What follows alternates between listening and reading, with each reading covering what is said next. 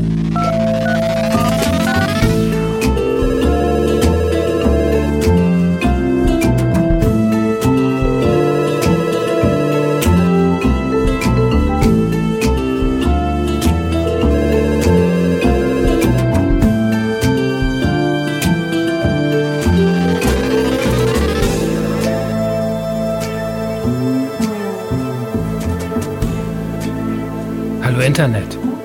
Fabo hier von superlevel.de, dem queersten Online-Magazin für Indie-Games, Spieleentwicklung und digitale Kultur. Ich begrüße euch zur 20. Folge von Dumian. Dumian ist ein Call-In-Format für Spielerinnen und Spieler. Das heißt, Menschen konfrontieren mich mit gaming-relevanten Themen, die mir im Vorfeld nicht bekannt sind. Apropos Themen und Gäste. Ab sofort senke ich die Teilnehmerzahl je Folge von fünf auf vier Personen. Im Gegenzug kann es durchaus vorkommen, dass ein Gespräch mal ein paar Minuten länger äh, ausfällt. Und dann noch etwas in eigener Sache, ein kleiner Spoiler sozusagen. Die nächste Folge wird eine Sonderfolge sein, ein Dumian-Spezial in Kooperation mit den Herren vom Auf ein Bier Podcast. Und bevor es hier losgeht, möchte ich noch kurz eine berufliche Info mit euch teilen. Da ich mehrfach in der letzten Zeit gefragt wurde, ob ich jetzt für die Rocket Beans in Hamburg tätig sei. Das stimmt so nicht ganz, denn ich bin fürs ZDF tätig. Und zwar als abnehmender Redakteur der Sendung Game 2 der Rocket Beans. Das heißt, ich prüfe Themen und Beiträge in Bezug auf Jugendschutz, Werblichkeit und sonstige Dinge, äh, die ein öffentlich-rechtlicher Sender auf dem Schirm hat. Kurz, ich arbeite als gebührenfinanzierter Spielverderber. So, und jetzt wünsche ich euch viel Spaß mit den Gesprächen. Mein erster Gast heute ist Matze und Matze ist 24. Hallo. Hallo. Matze, worüber sprechen wir? Ich habe zwei Themen zur Auswahl. Und zwar hätte oh. ich zum einen äh, die Möglichkeit über Nebenquests in äh, AAA Open World Spiele à la Assassin's Creed oder speziell in diesem Beispiel Horizon zu sprechen. Ja. Äh, und die andere Sache wären Sportmanager-Spiele und warum ich mit äh, dem Motorsportmanager so viel mehr Spaß habe, gerade weil er keine Lizenz hat. Okay, das finde ich super spannend. Äh, also, das, also das zweite finde ich spannender. Okay. Das, das erste ist ein Thema, ähm, von dem ich das Gefühl habe, da könnte jeder Zweite mit mir drüber reden. ich finde Manager generell interessant, beziehungsweise fand sie mal interessant. Inzwischen ist mir das alles so kompliziert geworden. Äh, aber gerade Motorsportmanager ist etwas, was ich nie spielen würde. Ähm, gut, fangen wir mal ganz von vorne an. Was ist das für ein Spiel? Was macht man da und wie lange spielst du das schon? Äh, Motorsportmanager ist ein Sportmanager, in dem ich einen, äh, ja, Formel 1 kann man nicht sagen, weil Formel 1 ist ja gewissermaßen die Liga. Also ja. ich, ich äh, manage halt ein Motorsportteam. Das heißt, ich habe zwei Fahrer, ich habe äh, mehrere Mechaniker und sowas, die ich halt einstelle und dann äh, manage ich eben den, den Tagesverlauf sozusagen, äh, was für neue Teile gebaut werden und sowas für die Autos und dann vor allem auch die Rennen, die Trainings und die Qualifyings.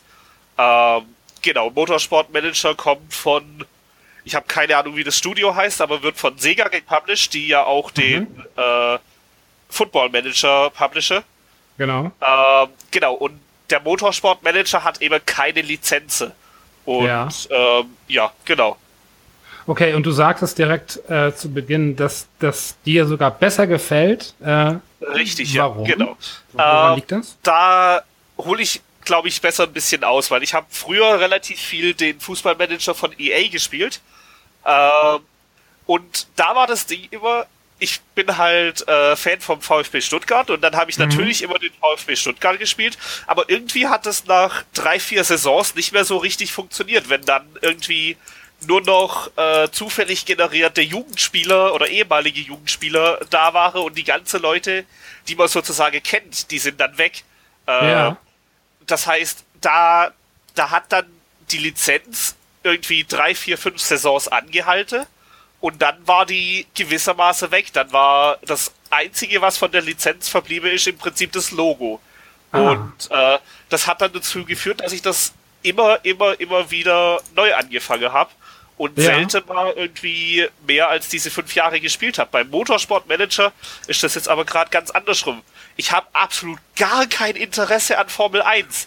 Aber genau deswegen habe ich das Gefühl, funktioniert das so gut, weil ich habe, äh, ich, ich kenne die Leute nicht, also ich mir, mir sage vielleicht die, die Name der Fahrer in der Formel 1 so ein bisschen was, aber ich beschäftige mich damit nicht und deswegen kann ich mich auch total für Edda Jönstert hier beschäftigen, die halt äh, jetzt hier zum Beispiel meine Fahrerin ist, äh, beziehungsweise war inzwischen schon nicht mehr. Äh, und spielt das jetzt, glaube ich, schon über zehn Saisons oder sowas. Und jetzt halt auch schon äh, 40, 50 Stunden oder sowas in der letzten Zeit. Bei Managerspielen das ist ja immer so, das kennt ja jeder, das, sonst würdest du ja auch nicht in Stuttgart spielen oder hättest ihn gespielt damals. Äh, das, da, da greift ja immer sofort der Lokalpatriotismus. Ähm, ist ganz, ganz lustig, weil selbst ich bin überhaupt kein Fußballfan, ja. aber wenn ich die Möglichkeit habe, irgendwie den, den, also ich bin Hamburger, wenn ich die, die Möglichkeit habe, den HSV zu nehmen oder St. Pauli, äh, wäre das, oder St. Pauli wäre halt meine erste Wahl. Ja. So aus einem ganz komischen Lokalpatriotismus, obwohl ich eigentlich überhaupt nicht damit in, verbunden bin oder so. Ähm, aber das ist wahrscheinlich für ganz viele, besonders gerade, also so gerade so bei, bei diesen großen Marken, wie eben jetzt auch dem, damals dem EA äh, Fußballmanager, ähm, ist sowas ja auch ein extremes Verkaufsargument ne, mit den Lizenzen. Ähm, und ist das, ist das so ein deutsches Ding? Ist den Deutschen das mit der Lizenz besonders wichtig oder ist das äh, global so ein? Äh, das, das, ich glaube, den Deutschen ist schon nochmal besonders wichtig. Das ist, glaube ich, auch bei äh, FIFA versus Pro Evolution Soccer genau, äh, genau. so das Ding, dass äh, Pro Evo halt nicht die Bundesliga-Lizenz hat, äh, dass die Leute dann halt sagen, äh, ja, das kann durchaus das bessere Spiel sein, aber es hat halt die Bundesliga nicht, deswegen spiele ich halt FIFA. Ähm, für mich hat das äh, bei Pro Evo versus FIFA nie wirklich was ausgemacht. Ich fand Pro Evo eigentlich immer besser äh, und hab's halt dann ohne die Bundesliga gespielt. Aber wenn halt die, die Lizenz da ist, dann, dann will ich sie gewissermaßen auch ausnutzen und äh, ja, ich glaube, insgesamt international macht das schon auch was aus, weil ich glaube, sonst würde sich gerade die große Marke auch nicht so sehr darum bemühen. Also ja, äh, äh, Pro Evo bemüht sich ja schon äh, auch um die andere Marke und sie bemühen sich ja auch um die Bundesliga-Marke, sie bekommen sie halt nur nicht. Du sagtest, dass du eigentlich keine Verbundenheit so zur Formel 1 hast, ja? Nee. Okay, hat sich das vielleicht ein bisschen geändert durch das Spiel? Ähm, oder ist es nach wie vor so, dass du das auch nicht verfolgst im Fernsehen oder sonst wo? Äh, äh, Im Fernsehen gar nicht, aber sonst wo so ein äh, minimales bisschen. Äh, ich weiß nicht, sagt ihr Hooked was? Ja, ja, klar. Genau. Äh, da gibt's ja immer, wenn Formel 1 war, der, der Robin äh, stellt es ja so ein bisschen äh, etwas übertrieben und, und äh, nicht, nicht ganz so realitätsnah dar. Und das finde ich durchaus interessant, aber ich würde mir nie über 50 Runde oder wie viel auch immer das geht, äh, Formel 1 im Fernseher anschaue. Ich ja. spiele auch die Renne immer auf der höchsten Beschleunigung, weil wenn ich das auf sozusagen Realgeschwindigkeit spiele, ist mir das viel zu langsam, aber äh, wenn man das schön beschleunigen kann, dann, dann ist das eigentlich sogar interessant. Dann hat es da auch wirklich Überholmanöver, wo man sagen muss, ach du Schande, das war richtig, richtig gut. Und so, das ist, glaube ich, auch so das, das Ding, warum ich mich nicht so wirklich dafür im, in echt sozusagen begeistern kann, weil mir das einfach zu langsam ist. Also, und, und das ist so seltsam, weil das ist so ein Hochgeschwindigkeitssport und ich sag, das ist zu langsam. Ja, ja, ja, ja, ja. Aber man, selbst nimmt ja die, die Geschwindigkeit auch nicht so wahr, ne? Also, Richtig, das ist ja. ja. du sitzt ja nicht die ganze Zeit im Cockpit, so dass ja, alles genau. an dir vorbeirauscht, ja. ne? Sondern betrachtest das ja eher so aus einer Distanz, in der das ja eh eher so äh, ja. deutlich, deutlich verlangsamt rüberkommt. Ähm, ich muss die Frage stellen, hast du einen Führerschein? Ja, habe ich durchaus, ja. Okay, also du hast, weißt also schon, wie man ein Fahrzeug bedient. Ja, genau, ja. Okay, weil ähm, ich, ich habe das gefragt, weil ähm, bei uns bei Superlevel, der Markus ist ein, ist ein ganz großer Dirt Rally-Fan. Okay. Äh, und hat auch ein Lenkrad und so und ja. äh, es ist eines seiner Lieblingsspiele überhaupt. Und ich finde das so lustig in dem Kontext, dass er keinen Führerschein hat. Okay. äh, und Deswegen dachte ich vielleicht, dass man das so ein bisschen dann kompensiert, dass man das, was man äh, in der Realität so überhaupt nicht irgendwie ausleben kann, also sprich das Fahren, dass man das vielleicht dann in dem Spiel besonders mag. Hast du, wenn du, wenn du sagst, dass Formel 1 dich nicht interessiert, was gibt es denn andere Sportarten der Art, also auch die man auch als Managerspiele spielen könnte oder kann? Äh, gibt es da andere Dinge, die dich faszinieren oder ähm, gar nichts? Oh, das ist eine sehr gute Frage, weil äh, ich kenne gar nicht so viele weitere Managerspiele. Also ich weiß, dass es von Sega, glaube ich, noch einen Eishockey-Manager gibt oder sowas. Ja, ja ähm, möglich. Und ansonsten, äh, ich, ich verfolge halt so peripher noch so ein bisschen Handball, weil mein Bruder das auch spielt. Aber ansonsten bin ich jetzt nicht so da groß dahinter. Eher im Winter tendenziell. Äh, okay. Ich wohne halt auch im Schwarzwald, wo es halt dann äh, viele Skigebiete hat und bin zwar selber seit längerem nicht mehr wirklich dazugekommen, aber Wintersport verfolge ich eigentlich noch ganz gern, Skispringe oder sowas. Aber da wüsste ich, wüsste ich auch nicht, dass es da Managerspiele gäbe. Also. Inwiefern ist es dann überhaupt wichtig, dass es sich um Motor, Motor, um Motorsport handelt? Ist das einfach nur, ist das ein reiner Zufall und du nutzt es, weil es halt da ist? Ähm, oder könnte das ebenso ein, äh, weiß ich nicht, ein Brieftaubensimulator Manager sein oder ein Traktorrennen oder ist das vollkommen egal? Oder ist dieses Genre Motorsport, Formel 1 oder wie man auch immer das nennen mag, hat das irgendwie so konkrete Inhalte, die dich irgendwie da doch fesseln? Oder geht es nur um die Zahlen? Äh, ich glaube, es ist so ein bisschen von beidem. Also zum einen war es natürlich durchaus, der war gerade da, den habe ich äh, auf Steam quasi gesehen, dass äh, mehrere Freunde den spiele. Ja. Und der sah auch so von der optischen Präsentation her ganz nett aus. Das war immer so das, was mich an dem Sega Fußballmanager gestört hat, dass der optisch so ultra dröge war. Äh, das konnte ich mir halt echt nicht anschauen von der, der optischen Gestaltung her. Äh, und das andere war, dass ich durchaus so ein Minimalinteresse daran sozusagen hatte. Äh, das erste Juiced habe ich rein als Manager gespielt, weil okay. ich in diesem Spiel so sensationell schlecht war. Und dann habe ich versucht, die eine Rennkategorie, die ich konnte, äh, so gut zu spielen, dass ich Leute einstellen kann, weil das, das ah. war ein Feature von diesem Spiel. Und dann habe ich dieses Rennspiel, was äh, eine Konkurrenz zu äh, Need for Speed sein sollte, als Managerspiel gespielt. Und ich glaube, ah, das ist so ein bisschen was den Ausschlag gegeben hat, dass ich mir tatsächlich eher den Motorsportmanager zugelegt habe, als zum Beispiel den Eishockey-Manager. Äh, bist du auch außerhalb der, der Spielwelt jemand, der gerne managt? Also bist du jemand, der, keine Ahnung, der zum Beispiel ein sehr geordnetes Büro hat oder äh, einen sehr geordneten Schreibtisch oder äh, bist du da hinterher, so auch im Multitasking verschiedene Dinge zu managen oder ist das ein Ding, was du im Alltag eher so nicht beherrschst? Also aufgeräumt würde ich sagen, so einmal im also alle Vierteljahre ungefähr. Äh, aber ich äh, arbeite, äh, beziehungsweise arbeite in Anführungszeichen, ich, ich organisiere bei mir an der Hochschule verschiedene Dinge. Äh, ja. Zum Beispiel organisiere ich einmal im Semester die Brettspieltage, wo wir halt irgendwie 400 Brettspiele bei uns in der Aula haben und dann kommen ehemalige und wir spielen das halt, also organisiere durchaus ja. äh, man durchaus schon auch als Teil vom Manager sozusagen sehen. Ist der, der Motorsportmanager etwas, von dem du das Gefühl hast, dass dich das ausfüllt vom Spiel her? Oder ist das für dich eher ein Mittel zum Zweck, um einfach ja, die Befriedigung einfach zu erlangen in dem Bereich. Aber eigentlich ist es nichts, was du wirklich richtig geil findest. Äh, ich glaube so zwischendrin. Also äh, tendenziell äh, fesseln mich äh, Story-Spiele schon mehr, aber ich ja. habe halt auch immer zwischendrin so ein paar nahezu reine Mechanikspiele. Also äh, ich spiele relativ viel sowas wie Monster Hunter, was halt nur mhm. die Mechanik definiert ist. Äh, da habe ich halt Spaß dran.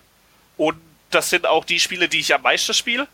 Ja. Aber äh, wirklich die, die große Emotionen sozusagen, die kommen dann eher bei storybasierte Sache. Gäbe es irgendwie irgendein Genre, irgendeine Tätigkeit, von der du dir ganz speziell ein, Manager-Spiel wünschen würdest?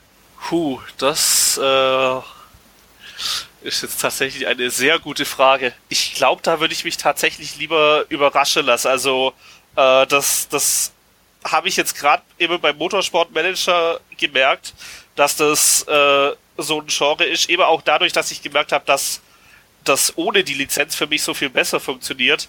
Ja. Äh, wo ich, wo ich dann das zufällig dann irgendwie auf Steam entdecke und merke, oh, das klingt eigentlich interessant und dann reinspiele und dann äh, sind 70 Stunden später. So in die Richtung.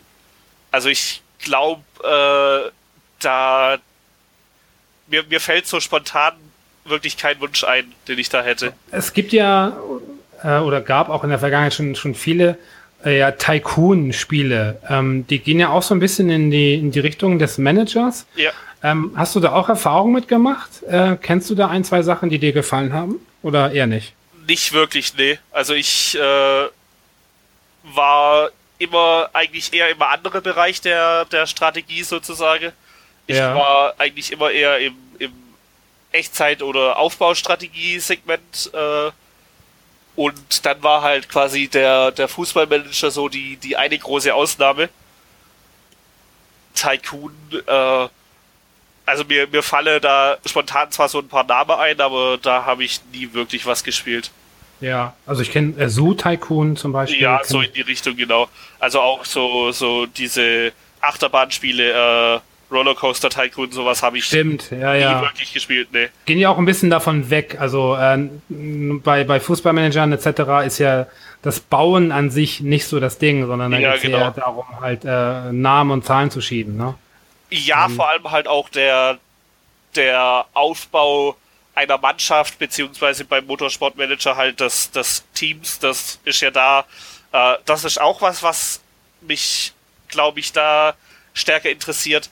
Beim, ja. beim Fußballmanager habe ich halt irgendwie 23 Spieler plus nochmal 20 Angestellte. So, das ist einfach so viel. Und beim Motorsportmanager ist das so schön reduziert. Du hast äh, zwei Fahrer, einen Reservefahrer, du hast zwei Mechaniker und einen Techniker oder andersrum. Und du hast insgesamt einfach nur sechs Leute, die du managen musst. Und das ist so viel übersichtlicher auch als bei Fußball. Ja. Das, das äh, macht es dann auch wesentlich leichter. Da kann man relativ, kann man wesentlich einfacher äh, Zeitprogression machen. Ja, Weil ja, bei Fußballmanager zieht sich das immer so. Wenn es ein, ein Managerspiel gäbe, in dem es die Aufgabe ist, äh, dein Leben zu managen, oh. ähm, was wären da so die, die schwersten Aufgaben und äh, woran könnte man in dem Spiel scheitern? Oh, das ist eine gute Frage. Ich bin so super schlecht im Selbsteinschätzen. also, ich glaube, ich glaube, eine der größten Aufgaben wäre tatsächlich das Zeitmanagement, weil das so das Ding ist, wo ich so super untalentiert bin. Ja. Äh, ich habe jetzt zum Beispiel heute auch erst gemerkt, dass ich einen Pen-and-Paper-Termin auf einen Tag gesetzt hat, gesetzt habe, an dem ich keine Zeit habe. Als Spielleiter. äh, das ist natürlich so, äh, so, äh, ja, nicht optimal. Ähm, und scheitern, ich glaube, ah, das, wäre tatsächlich relativ schwer, weil ich bin jetzt schon relativ häufig irgendwie gescheitert und es ist dann doch irgendwie immer weitergegangen. Also bislang hatte ich noch keinen Permadeath, würde ich da sagen. okay. okay. Wäre mit 24 auch tragisch. Äh, ja, natürlich, klar, ja. Ich hoffe, das wird sich noch sehr, sehr lange hinausziehen. Ja. Okay, Matze, äh, ja, vielen Dank für dein, für dein Thema. Ähm, abschließend würde mich noch mal interessieren, ist der Motorsportmanager ein Spiel, das du empfehlen kannst? Und wenn ja, wem? Ich würde es auf jeden Fall empfehlen. Also gerade Leute, die, denen es, denen es ähnlich geht wie mir, denen die Lizenz nicht das Wichtigste im äh, Manager ist. Äh, Leute, die an sich, an der, an der Mechanik von Managerspielen interessiert sind, die aber das lieber ähm, ein bisschen reduziert habe. Also nicht, nicht dieses 40, 50 Leute eines Fußballmanagers, sondern wirklich das, das kleine, reduzierte, da kann ich das auf jeden Fall empfehlen. Okay, dann ja, vielen Dank nochmal und dir noch einen schönen Tag. Dir auch. Ciao. Ciao. Mein nächster Gast ist Rainer. Rainer ist 35. Moin. Moin. Rainer, was hast du für ein Thema mitgebracht? Ich habe ein Thema mitgebracht, äh, welches in die emotionale Richtung geht. Ich habe bei mir festgestellt in den letzten Jahren speziell, dass ich einen äh, sehr großen äh, Drang, sage ich jetzt schon mal, äh, darin habe, Videospiele zu finden, die mich an emotionale Extreme bringen. Also übersetzt, ich bin eine ziemliche Heulsuse. Und ähm, das geht so weit, und das ist auch der Grund, äh, warum ich auch hier anrufe und, und mal gemerkt habe, da könnte ich eigentlich mal drüber sprechen, weil es auch im Umkehrschluss Spiele gibt, wo ich mir vielleicht anhand von Trailern oder äh, von der von der Werbung sowas versprochen habe, aber das letztendlich nicht kam und ich dann auch schon so ein bisschen enttäuscht werden kann, was das anbelangt. Zum Verständnis, ist, bist du jemand, der, der ganz generell sehr schnell weint oder ist das jetzt äh, auf Spiele bezogen oder bist du einfach sehr emotional? Ich weiß es nicht. Ich bin nicht mehr so der Filmfan. Also ich, ich konsumiere eigentlich hauptsächlich noch Videospiele. Ja. Ähm, und ich kann das ja nur im Vergleich zu anderen sehen. Und äh, dann, wenn ich mit den Vergleich ziehe, muss ich schon sagen, dass ich sehr nah am Wasser gebaut bin. Aber okay, das ist auch gerade das Interessante, was ich halt daran finde, weil ich aktuell noch nicht finde, dass das gang und gäbe ist im Videospielbereich. Und dass es da ja. immer noch ähm, so ein bisschen so eine Hürde gibt mit dieser, mit dieser emotionalen Schnittstelle zu, zu Videospielfiguren, die je nach grafischer Darstellung, ob das jetzt Pixel ist oder Polygon oder ob das jetzt mit Motion Capturing ist oder nicht, da immer noch so eine Barriere gibt, sich da so hineinzufühlen, ähm, dass man ähm, mitgerissen wird. Und ich muss ja. noch weiter ausführen. Also wenn ich jetzt von Emotionen rede, dann ganz klar entweder so Trauer oder Rührung. Also okay. jetzt nicht okay. Wut oder Frustration, was man, glaube ich, auch bei Videospielen ganz gut erleben kann. Das stimmt, ja. Bei mir ist das so, dass ich bei, bei Filmen zum Beispiel, Filmen und Serien eigentlich auch sehr, sehr schnell weinen kann. Ähm, auch absurd schnell teilweise. Es gab auch schon, äh, keine Ahnung, Lindenstraßenfolgen, da habe ich geheult oder so, keine Ahnung. okay. Ähm, Hingegen bei Spielen ähm, ich noch kein einziges Mal äh, geweint habe. Und ähm, ich bin mir nicht so ganz sicher, woran das liegt. Ob das daran liegt, dass die Spiele einfach nicht so emotional geschrieben sind oder ob ich mich einfach in dem Bereich dann einfach nicht so öffnen kann. Keine Ahnung. Ähm, kannst du mir so ein, zwei Titel nennen, die dich äh, emotional besonders bewegt haben? Ähm, wenn ich jetzt die nennen muss, die mich wirklich emotional bewegt haben, muss ich ganz klar To the Moon nennen. Ja. Ähm, falls ihr das was sagt. Äh, ja, ja, ja. Und äh, zu guter Letzt, was vielleicht ein bisschen bekannter ist, The Last Guardian. Okay. Und ein Spiel, was halt bei mir so ein bisschen auf der Kippe stand, und zwar Rakuen, was ja, ja. Ähm, jetzt aktuell neu rausgekommen ist, was ja von der ähm, Composerin von To the Moon, von, von Laura Shigihara, entwickelt mhm. worden ist. Und ich mir natürlich, weil das auch stilistisch ähm, auch, auch vom Trailer ziemlich ähnlich ist, ähm, ich mir da sowas versprochen habe. Ähm, und das letztendlich auch äh, vollkommen aufgegangen ist, aber es sehr, sehr lange dauert, um, um da mal hinzukommen, weil es doch viel kindlicher gehalten ist und viel fantasievoller gehalten ist. Und ich dann so beim Spielen so saß, was ja schon zehn Stunden gedauert hat, so insgesamt. Ja, wann passiert das denn jetzt endlich so? Ich weiß doch irgendwie, muss doch, irgendwas muss es doch hinauslaufen. Irgendwie so jetzt, komm, jetzt gib's mir. So nach dem Motto. Ähm, es ist wirklich eine Sache, die mich, die mich sehr stark ähm, fasziniert. Also bist du denn auch so auf der Suche nach der äh, Überemotion quasi kann, im Spiel? Kann, kann man sagen, ja. Definitiv. Ja. Also bei allem, was irgendwie so eine, also das findet man aus meiner Sicht hauptsächlich im Indie-Bereich würde ich jetzt behaupten. Klar gibt es jetzt halt so mit, mit den Naughty Dog-Geschichten, mit The Last of Us war, glaube ich, ein Spiel, was sehr, sehr viele Leute gecatcht hat, ähm, war so eine Geschichte, ne? aber hauptsächlich ähm, hat das, glaube ich, bei den Leuten eher mit diesen cineastischen Dingern angefangen, so The Walking Dead und Life is Strange und äh, bei allem, was irgendwie so ein bisschen künstlerisch ist, mit Metaebene, äh, da, da bin ich irgendwie direkt dabei, wenn ich da was sehe, wo ich mir denke, das könnte in die Richtung gehen. Ja gut, ich, es gibt sicherlich auch Menschen, die bei FIFA weinen, aber das hat dann wahrscheinlich äh, andere, andere Gründe. Ich kann mir nicht vorstellen, dass es dann irgendwie äh, ähm, auf Inhalten basiert oder so. Ähm, ist das für dich ein Qualitätsmangel in vielen Spielen, dass sie genau das nicht bei dir auslösen? Äh, das würde ich wiederum nicht sagen. Also ich, ich bin ja immer so dafür, dass man Videospielen äh, ihre Prämisse halt auch lässt. Und ähm, dass, dass ich da, dass ich das jetzt nicht voraussetze, aber ich denke schon, dass es, weil es halt eben eine extreme Art der, der emotionalen Äußerung halt eben ist, ja. ähm, dass es halt so unverfälscht ist. So nach dem Motto. Also, dass es das, das, das wirklich auslösen kann, ich finde, das ist schon, also erstmal ist das eine krasse Leistung, wie ich finde. Und ähm, ich glaube auch, dass das erst im Kommen ist, so in den, in den letzten Jahren äh, dass es sehr, sehr vereinzelt Spiele gab. Also ich muss dazu sagen, vielleicht Final Fantasy VII, wo, wo glaube ich, auch eine sehr, sehr tragische Szene irgendwie drin ist. Das habe ich beispielsweise jetzt nicht gespielt. Also es gab schon in der Vergangenheit einzelne Sachen, wo ich mit, wo viele sagen, da habe ich zum ersten Mal geweint oder war ich traurig oder es ist was passiert, was ich gar nicht wollte. Ähm, und das wird halt einfach immer mehr. Und äh, ich habe ja immer auch so diese Denke, dass äh, bei solchen Geschichten auch sehr, sehr viel Drama am Start ist. Ja. Also was immer bedeutet, dass man dem Spieler, der ja eigentlich immer in voller Kontrolle sein muss über das, was im Spiel geschieht, das ist ja gerade das, man will ja eigentlich immer das umsetzen, äh, was man sich in den Kopf gesetzt hat und auch in der Regel immer Gutes tun, dass man bei einem Drama in Videospielform eigentlich die Kontrolle wegnehmen muss. Weil ja, ja was, genau. was passieren muss, was der Spieler eigentlich gar nicht haben möchte.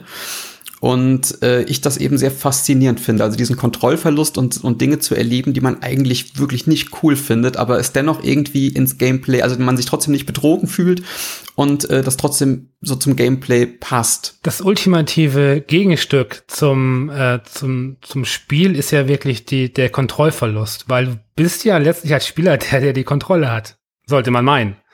Äh, und wenn man dann natürlich in der Rolle, beziehungsweise in der Rolle des Protagonisten, äh, die man dann übernimmt, eben dann eben die Kontrolle verliert, ist das irgendwie, glaube ich, auch ja doch noch eine andere Nummer als zum Beispiel beim Film, äh, weil da bist du eh nur der passive Zuschauer. Also da hast du eh keine Kontrolle so über den Inhalt, während du natürlich äh, als als Spieler irgendwie doch der Kontrollierende bist. Äh, und wenn dir das dann aus der Hand genommen wird, kann ich mir vorstellen, dass das dann eben auch so die Emotionen noch so ein bisschen äh, fördert. Genau. Und man genau. auch natürlich gleichzeitig mehr Zeit mit den Figuren verbringt, als man es jetzt in einem Film tun würde. Und genau, man natürlich auch genau. mit den genau. Figuren mitleidet. Sie, also man hat ja auch oftmals so eine Beschützerfunktion, sage ich jetzt mal, bei, bei Figuren, ja. die einem am Herzen liegen, gerade bei diesen, bei diesen Telltale-Konzepten, sage ich jetzt mal, ähm, die ja dann auch da würde ich halt auch sagen, dass die sehr, sehr perfide darauf hinsteuern, weil man da oftmals vor, da, da sehe ich so die Gefahr, dass sich das irgendwann abnutzt, dass man sich denkt, okay, warum soll ich jetzt eine Entscheidung treffen, wenn ich sowieso keine Auswirkung auf das Ergebnis habe, aber genau, genau. Ähm, so, ich glaube, ich habe das beim Mass Effect, glaube ich, zum ersten Mal gesehen, dass man eine Entscheidung hat zwischen A und B und man sich denkt, hm, ist eigentlich beides nicht geil. Also ich muss, ich muss mich jetzt für irgendwas entscheiden, wo ich eigentlich nicht mit zufrieden bin und muss eigentlich das Beste draus machen. Also rette ich jetzt den oder den. Ähm, und äh, es ist schwierig. Ist schwierig. Ähm, bei, bei Film, ich weiß nicht, das ist auf jeden Fall mein, meine Wahrnehmung, mein Empfinden, da funktioniert es bei mir auch so dieses klassische auf die Tränendrüse drücken. Das klappt bei mir enorm. Ähm, also, also auch wenn du dir wirklich explizit bewusst ja, bist, das wollen absolut. die jetzt absolut. absolut. Also, und, okay. äh, ist das eine Nummer, auf die du auch ein bisschen stolz bist, dass du derart emotional reagieren kannst? Äh, stolz ist jetzt das falsche Wort, aber ich würde schon sagen, also ich meine letztendlich, äh, klar kann da, jeder mitdenken, was er will, aber letztendlich, mhm. für, also bei Unterhaltungsmedien geht es ja auch immer ein bisschen darum, dass man sowieso eine emotionale Erfahrung macht. Also ja. bei, bei, passiven vielleicht ein bisschen mehr wie bei aktiven, aber dass man eine emotionale Erfahrung macht von Dingen, die äh, man im Alltag natürlich nicht hat. Und äh, von daher muss ich das halt für mich so betrachten, dass ich ja dann halt äh, das voll ausnutzen kann und das voll auskosten kann und in solchen Konzepten eben aufgehe. Ähm, äh, deswegen stolz ist jetzt vielleicht ein bisschen, ein bisschen zu viel gesagt, aber ähm, ich, ich bin zufrieden damit. Kann man es mal so sagen, klingt das komisch, ich bin zufrieden damit. Muss, muss aber auch sagen, dass wenn du jetzt gerade von diesem äh, von, von, äh, von diesem Schamgefühl redest, was vielleicht dann noch vorherrscht, ist es sehr schwieriger, das Leuten zu erzählen. Also es ist in, in Gaming-Kreisen, wenn ich das jetzt in meiner Community mhm. teile mhm. oder sowas, ist das schon, ähm, wie, wie, wie sagt man, äh, ein, ein, ein Qualitätsmerkmal, es ist, es ist aber sehr schwer, das Leuten begreiflich zu machen, die natürlich mit Videospielen nichts zu tun haben und die damit noch äh, Klischees oder Kinderzimmerinventar ja. oder sonst irgendwas damit verbinden. Also da wird's wirklich schwer, da äh, halte ich das vielleicht auch noch so ein bisschen zurück. Aber ähm, auch das ist eine Sache, die ich, die ich sehr gerne äh, beobachte. Ich kann ja kurz anfügen, dass ich mir natürlich auch äh, im Nachhinein, wenn ich sowas erlebt habe, mir unfassbar gerne Let's Plays oder Reaction-Videos anschaue, ähm, okay. wie andere Leute darauf reagieren und ob ich der Einzige bin, weil es mich halt eben auch interessiert ähm, aus Designsicht, ob ob ich da auch diesen, diesen Fortschritt, ich bezeichne es mal als Fortschritt, ob ich den alleine da drin sehe oder ob das auch bei anderen funktioniert. Und da stelle ich fest, ähm, bei, bei Männern wie bei Frauen, ähm, dass da eine sehr große Scham herrscht. Also gerade wenn man ja. vor der Kamera ist, dass viele das vermeiden wollen und sich auch ein bisschen dafür schämen oder sich teilweise auch dafür entschuldigen. Und genauso äh, lese ich halt gerne in den Kommentaren, wie, wie Leute damit, damit umgehen. Und äh, ich glaube schon, dass das, dass das ein Faktor ist, wo man einfach äh, in, in, innerhalb dieses Videospielkosmos auch immer offener für wird. Ne, es ist ja insofern auch interessant, weil äh, ich weiß nicht, ich persönlich äh, werte Emotionalität erstmal als positive Eigenschaft. Also wenn jemand in der Lage ist, irgendwie ähm, auf so einer empathischen Ebene einfach äh, eine vermittelte Geschichte irgendwie so aufzunehmen, dass sie ein, dass sie sehr berührt bis zum Wein, zeugt das für mich einfach für so eine Charaktereigenschaft, die ich erstmal schätze, weil ich davon ausgehe, dass die Person auch in anderen Lebensbereichen dann in der Lage ist, emotional äh, empathisch zu reagieren. Äh, Im Gegensatz zu jemandem halt, der alles so völlig eiskalt hinnimmt, denn dann versuche ich das, dann verorte ich das auch in anderen Lebensbereichen. So. Und deswegen ist es für mich erstmal, wenn jetzt jemand fragt, es ist ja auch so, ähm, also die, wenn man Menschen kennenlernt oder jetzt gehen wir mal, wenn man Frauen kennenlernt als Mann, so ich spreche jetzt mal aus meiner Sicht und dann kommt man irgendwo in diesen Bereich so, äh, dann nähert man sich so an und dann ja, was bist du denn für ein Typ und bist du eher so der emotionale Typ und so und äh, dann ist halt auch so dieser dieser dieser kritische Moment, so ja, ich bin natürlich, ich bin ein sehr emotionaler Typ. Ähm, und dann kommt so dieses, äh, ja, und wann mit dem Wein und hier und da, und dann will man aber auch nicht als Schwächling gelten. Und dann ist halt wieder dieses komische Klischee, äh, was man dann irgendwie nicht bedienen möchte. Und das war auch so mein, meine Frage, was ich mit so ein bisschen auf, äh, mit dem Stolz bezog. Stolz ist vielleicht auch das, wirklich das falsche Wort. Ähm, aber letztlich dadurch, dass diese Emotionalität irgendwie, oder ich nehme es wirklich eben als positive Eigenschaft wahr, ist es eine Sache halt, über die man sich immer freuen kann. Also zumal das eben auch gerade Wein ist ja auch, also für mich ist, ist es eher positiv belegt, das Wein, außer die wirkliche Trauer, so halt. Klar, also für mich ist das auch positiv belegt. Und ähm, ich muss dann halt aber im Umkehrschluss halt auch sagen, wenn ich jetzt, ist natürlich immer Geschmackssache. Ne? Also gerade wenn du immer diesen Wechsel hast zwischen Storytelling und Gameplay, es gibt ja auch Leute, die äh, Dialoge abkürzen oder sowas, oder die das gar nicht interessiert, die dann halt wirklich Dinge anders konsumieren, als sie vielleicht auch gedacht sind. Ich mir aber bei manchen Sachen, gerade bei To the Moon vielleicht auch manchmal denke so, Alter, was ist denn mit dir jetzt eigentlich schief gelaufen, so nach Motto? Also mhm. manchmal äh, bin ich da auch so ein bisschen stutzig so und äh, fragt mich dann halt, ob das vielleicht am Alter liegt oder man sich nicht damit einfinden kann oder ob man oder ob andere Leute zu abgestumpft sind. Also das ist schon schon so Fragen, die ich mir stelle. Und dann habe ich wieder diesen genau denselben Effekt, dass wenn ich jetzt sowas nicht habe bei Spielen, bei denen ich es mir erhoffe, ich dann auch manchmal bei Let's Plays enttäuscht bin, wenn die nicht so reagieren, wie ich es gerne gehabt hätte. ja, ist ja, vielleicht ein bisschen egoistisch so, aber ah ja, keine Ahnung. Man, man will das ja, das, die, der Sinn von diesen Reaction-Videos ist ja auch gerade, weil man Emotionen Emotionen einfach teilen möchte mit anderen und äh, ja. äh, dieses, dieses Gemeinsame halt dann einfach in, in der Hinsicht hat. Ist es bei dir so, wenn du eine sehr emotionale Geschichte spielst, erlebst, projizierst du das auch so ein bisschen in dein Leben oder bist du da immer durchgehend der Beobachter, der außen stehende? Müsste ich jetzt überlegen. Ich habe mir natürlich ein paar Titel aufgeschrieben, aber grundsätzlich äh, sind das keine Szenarien, die mit mir und meinem Leben was zu tun haben. Ähm, ja. Wo ich aber doch schon, ähm, ich sage jetzt mal, diese klassischen Themen behandelt werden von von Verlust und und von Trauer und und oder eben dieser dieser Kontrollverlust hat eben auch der Tod oder was weiß ich was ähm, ich muss ja auf jeden Fall damit relaten können. Also ich muss ja damit irgendwie emotional, ich muss mich da hineinversetzen können, um da überhaupt mitzufühlen. Also ich glaube, das ist dann einfach so, so die Stärke, dass ich mich, dass ich mit, mit den Protagonisten oder mit den Spielfiguren eben mitfiebern kann und das dann halt eben eine Wirkung auf mich hat. Ich muss gerade, ich musste gerade an so eine Szene denken. Ich habe ähm, das ist nicht so lange her, habe ich einen Song gehört, ich weiß nicht mal welcher Song, das war vorhin ein sehr emotionaler Titel. Und ich dachte mir in dem Moment so, wow, wenn der Song auf deiner Beerdigung gespielt wird, wäre das ja schon echt eine ziemlich, äh, ziemlich emotionale Geschichte. Ey, die Gedanken hatte ich auch schon, ne? und dann, äh, und dann der Knaller, dann der Song lief und ich habe meine eigene Beerdigung vor dem geistigen Auge erlebt und ich habe meine eigene Beerdigung geweint. Und dann, ach, dieser, er musste viel zu früh von uns gehen.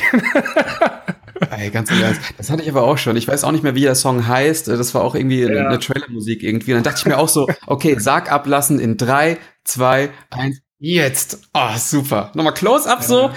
Nochmal ein Schwenk über die Leute. Keine Ahnung, so. das habe ich ja. mir auch schon mal überlegt. Äh, was mich noch interessieren würde, ist, gab es bei dir in Bezug auf Videospiele und Emotionen, gab es da etwas, ähm, was das Ganze wirklich losgetreten hat? Äh, also kannst du dich daran erinnern, an das erste Spiel, was dich wirklich zum Wein gebracht hat? Ähm, das ist schwer. Also, äh, weiß ich nicht, wenn ich zwei Beispiele kurz nennen darf. Ja. Also äh, eins aus meiner aus meiner Kindheit tatsächlich. Also da muss ich nicht weinen, aber da hatte ich so das erste Mal ein Betroffenheitsgefühl und das war tatsächlich bei Loom, dem, oh. dem LucasArts Adventure, was heute keiner mehr kennt. Ähm, was auch, was auch so ein bisschen abseits von dieser LucasArts-Formel war, weil es eigentlich mhm. nicht, nicht, wirklich, nicht wirklich lustig war oder nicht wirklich charismatische Figuren hatten, hatten, hatte, aber dennoch ein sehr, also auf jeden Fall märchenvolles äh, Universum eben auch hatte, was im Laufe des Spiels sich zu einer richtig krassen Dystopie zuspitzt. Also es wird eigentlich immer düsterer. Und dort gibt es die, kann man Loom heute spoilern? Kann man das erzählen? Ja. Das ist ja. da den, den, also das ist das äh, kurze Erklärung, das ist ein Universum, wo eben Gilden äh, aufgebaut sind, die unterschiedliche Handwerke bedienen und da gibt es den Schmied Rusty, den man trifft. Und, ähm, und man kann im Prinzip als Weber, man spielt Bobbin, Bobbin Threadbare heißt er, glaube ich, den, den man spielt, äh, der halt so eine, so eine, so eine Weberkutter hat und der kommt halt wegen seiner Uniform nicht bei den Schmieden in die Festung rein. Und der hat halt mhm. eben so einen, so einen Stab, mit dem er Zauber spinnen kann und da gibt es halt eine Szene, in der Rusty eingeschlafen ist und dann kann er im Prinzip ähm, das Aussehen tauschen. Ich glaube, die Klamotten sind es einfach nur, er tauscht die Klamotten mit ihm und ähm, kann dann halt in die Festung. Blöderweise, und das ist jetzt der Kontrollverlust, von dem wir auch im Vorfeld gesprochen ja. haben, hat äh, Bobbin Threadbare im, im Vorfeld Probleme mit dem Drachen gehabt, weil er irgendwie, ich weiß es nicht, auf jeden Fall ist der Drache sauer auf ihn und sieht dann halt Rusty in den Klamotten von Bobbin da schlafen mhm. und bringt ihn um. okay. Ja, ne, Kindheitserinnerung mit Rainer. Ja. Und man kommt halt an die Stelle irgendwann zurück und trifft dort auf den Geist von Rusty, der ziemlich wütend und mit einer ziemlich grimmigen Fratze, also da in der VGA-Version haben die das leider rausgenommen. In der IGA-Version gibt es noch wie bei Monkey Island diese großen Pixel-Porträts, äh, wenn man ja, Dialog ja, hatte. Ja, und äh, ich habe da wirklich, also auch ein bisschen Angst gehabt und mir hat das wirklich richtig krass leid getan. Also das war so dieses Gefühl von einer, von der Geschichte, die mir jetzt natürlich geholfen hat als Werk, also als jemand, der die Werkzeuge ja. des, des Gameplays äh, verwendet hat, aber eine, eine Konsequenz daraus, die ich absolut überhaupt gar nicht wollte. Und ähm, das, das erste Mal Wein, ich bin mir wirklich nicht sicher. Ich muss jetzt was nennen, was jetzt vielleicht ein bisschen peinlich ist, aber es war halt Gears of War 2. Ich sag, wie es ist. oh Gottes Willen. Okay, na gut, ich, als jemand, der bei der Lindenstraße gelegentlich weint, darf ich mir, glaube ich, kein Urteil erlauben. Deswegen lasse ich das mal so stehen. ja, gut. Ähm, ja, Rainer, ähm, ist das, also für dich ist das sicherlich ein Qualitätsmerkmal, oder? Also wenn ein Spiel in der Lage ist, halt dich zum Wein zu bringen, also emotional dich so sehr zu berühren, dass die Tränen fließen, ist es kann man das als Qualitätsmerkmal äh, interpretieren? Also erstmal, dass das ausgelöst wird, finde ich auf jeden Fall. Und äh, zweitens ist das halt auf jeden Fall eine Sache, die sich noch nicht ausgenutzt hat. Also wo ich definitiv finde, das ist noch nicht gang und gäbe, das ist noch eine Kunst, das hinzukriegen. Und ja. äh, demzufolge auf jeden Fall. Also bin ich da auch gezielt auf, auf der Suche. Naja, umso interessanter, dass ich noch bei keinem einzigen Spiel bisher geweint habe. Obwohl ich dafür empfänglich bin, für die Tränen. Aber irgendwie, ich weiß nicht. Aber du hast schon so Sachen wie, also Life is Strange, Walking Dead. Ja, ja, ja. Moon auch? Nee, To the Moon habe ich tatsächlich nicht gespielt. Das ähm, wollte ich jetzt nachholen auf dem iPhone, weil das für iOS rauskam. Ähm, das werde ich jetzt demnächst mal spielen. Sehr gut. Ähm, In, gut investierte vier Stunden, danach sprechen wir uns nochmal. Ich, ich bin mir nicht sicher, woran das liegt. Ich glaube auch, ähm, ich habe generell so ein bisschen so ein Problem mit Immersion. Das heißt, mich wirklich in so eine Spielwelt ähm, reinfallen zu lassen. Irgendwie schaffe ich das nicht so ganz. Das kann natürlich sein, dass es daran liegt, ähm, dass ich dann dementsprechend einfach nicht so den Zugang zu den Charakteren finde und dementsprechend auch nicht die Emotionalität. Wer weiß. Ähm, da hätte ich jetzt aber noch eine leichte Frage zum Schluss, um das abzurunden. Ja. Hast du da, merkst du bei dir Unterschiede in der grafischen Darstellung? Also, dass es vielleicht mit der Mimik und so weiter realistisch sein muss, wenn du jetzt sagst, du hast äh, beim Film da eher die Möglichkeit, äh, als dass du jetzt sagen würdest, okay, das sind jetzt Pixelhaufen, äh, ja. die, die strahlen für mich nichts aus, da bin ich distanzierter? Das ist eigentlich, das ist ein guter Punkt. Das kann, das kann tatsächlich äh, ein Faktor sein, der da ein, reinspielt. Ähm, weil wenn ich bei Hans Beimer weine, aber halt nicht bei einem sehr emotionalen Pixel-Game, dann vielleicht stimmt in mir etwas. nee, keine Ahnung, aber nee, es kann wirklich ein Punkt sein. Ähm, dass ich bin jetzt zum Beispiel auch dem Pixel oder generell auch dem, dem, dem, dem Design, was halt so ein bisschen abweicht. Also es darf auch gerne arzi-fazi sein. Ich stehe auf sowas. Ähm, Finde das auch schön, aber ich äh, komme dann in der Welt nicht so wirklich an. Das merke ich tatsächlich. Ja. Bin ich mal gespannt. Vielleicht ist ja To the Moon die Schnittstelle, das, das zu erreichen. Weil ich finde, ja. da sind schon Szenen dabei, die ziemlich brutal sind. Also in, in der Hinsicht, die wirklich sehr, sehr gnadenlos sind. Und wo auch Leute, wo ich Let's Plays gesehen habe, wo die Leute wirklich, also fix und fertig sind mit den Nerven. Ja. Ich bin auch super froh, dass ich tatsächlich, obwohl das ja nun schon ein paar Jährchen alt ist, noch überhaupt nicht gespoilert bin. Also ich kenne die Grundstory, aber die hat man ja in jedem Review lesen können. Ja. Ansonsten habe ich überhaupt keine Ahnung, was da passiert. So, ich bin überhaupt nicht vorbereitet. Ähm, werd mir das demnächst mal reinziehen und dann, ja, mal ja. gucken. Vielleicht aber weißt du, jetzt ist der Druck halt so groß irgendwie. Jetzt, Ach hey, je. Ah, nee, das, Na gut. Okay, Rainer, dann äh, vielen Dank äh, für dein Thema und dir noch einen schönen Tag. Ja, ich wünsche dir auch einen schönen Tag. Danke, dass ich mich ausholen durfte bei dir. okay, tschüss. Tschüss. Nina, 27. Bam. Das war sehr kurz. Hallo. Das war super kurz. Hallo. Oh, hi. Nina, worüber sprechen wir? Ähm, ich habe dir zwei Themen mitgebracht und du darfst dich entscheiden, weil ich nämlich unheimlich äh, sympathisch bin und du über beide Themen was hören willst. Das weiß ich jetzt schon. Okay. Entweder mhm. wir reden über ähm, den Talk, den ich vor kurzem gehalten habe und äh, das Thema darin war sexistische Kackscheiße in Gaming-Communities oder, weil ich gerade von einem wundervollen Lab-Wochenende zurück bin, reden wir eine Runde darüber, dass ich lape und was das eigentlich ist und äh, was man da so macht und ähm, wie das so zusammenkommt, dass sich eine 27-Jährige auf ein Feld stellt und laut Ich brauche einen Heiler schreit. Das könnten wir, könnten wir gerne mal besprechen. Oh, ist so geil. ich finde, ich finde Lab so unglaublich absurd. Ähm, ja. ähm, der neugierige Mensch jetzt in mir, der möchte mit dir über Lab reden. Oh, ist das schön. Das ist so großartig, weil ich sitze nämlich gerade in diesem Post-Labcon-Blues, nennt man das. Ja. Ähm, ich bin gerade seit gestern wieder da und alles schmerzt. Ich muss morgen wieder arbeiten und das Leben ist plötzlich so grau, weil ich gerade aus einer bunt schillernden Welt komme. Also klar, ja. können wir gerne über Lab reden. Okay. Ich hatte äh, lustigerweise heute wieder äh, so ein Erlebnis. Also ich wohne ja in Hamburg äh, mhm. und fahre gelegentlich oder ja fast täglich auch mit der mit der U- und S-Bahn. Und heute war es wieder so, ich saß in der Bahn und dann kamen mir zwei Typen äh, in komischer Men äh, Montur und komischen Waffen entgegen. ähm, das passiert mir häufig in Hamburg. Ich weiß mhm. nicht, ob mhm. hier irgendwie halt irgendwie Conventions sind oder so. Ja. Ich habe keine Ahnung. Auf jeden Fall, ich es ist mal, ich guck mir das an und, und guck dann immer so ein bisschen beschämend weg ähm, weil ich mir dann vorstelle, so fuck, das könnte, das würde ich im Leben nicht machen. Nee, so, ja, na, so weit würde ich nicht gehen. Aber im nächsten Moment denke ich mir so, ähm, weißt du, es ist wie Ausdruckstanz. So sieht scheiße aus, aber es hilft. So.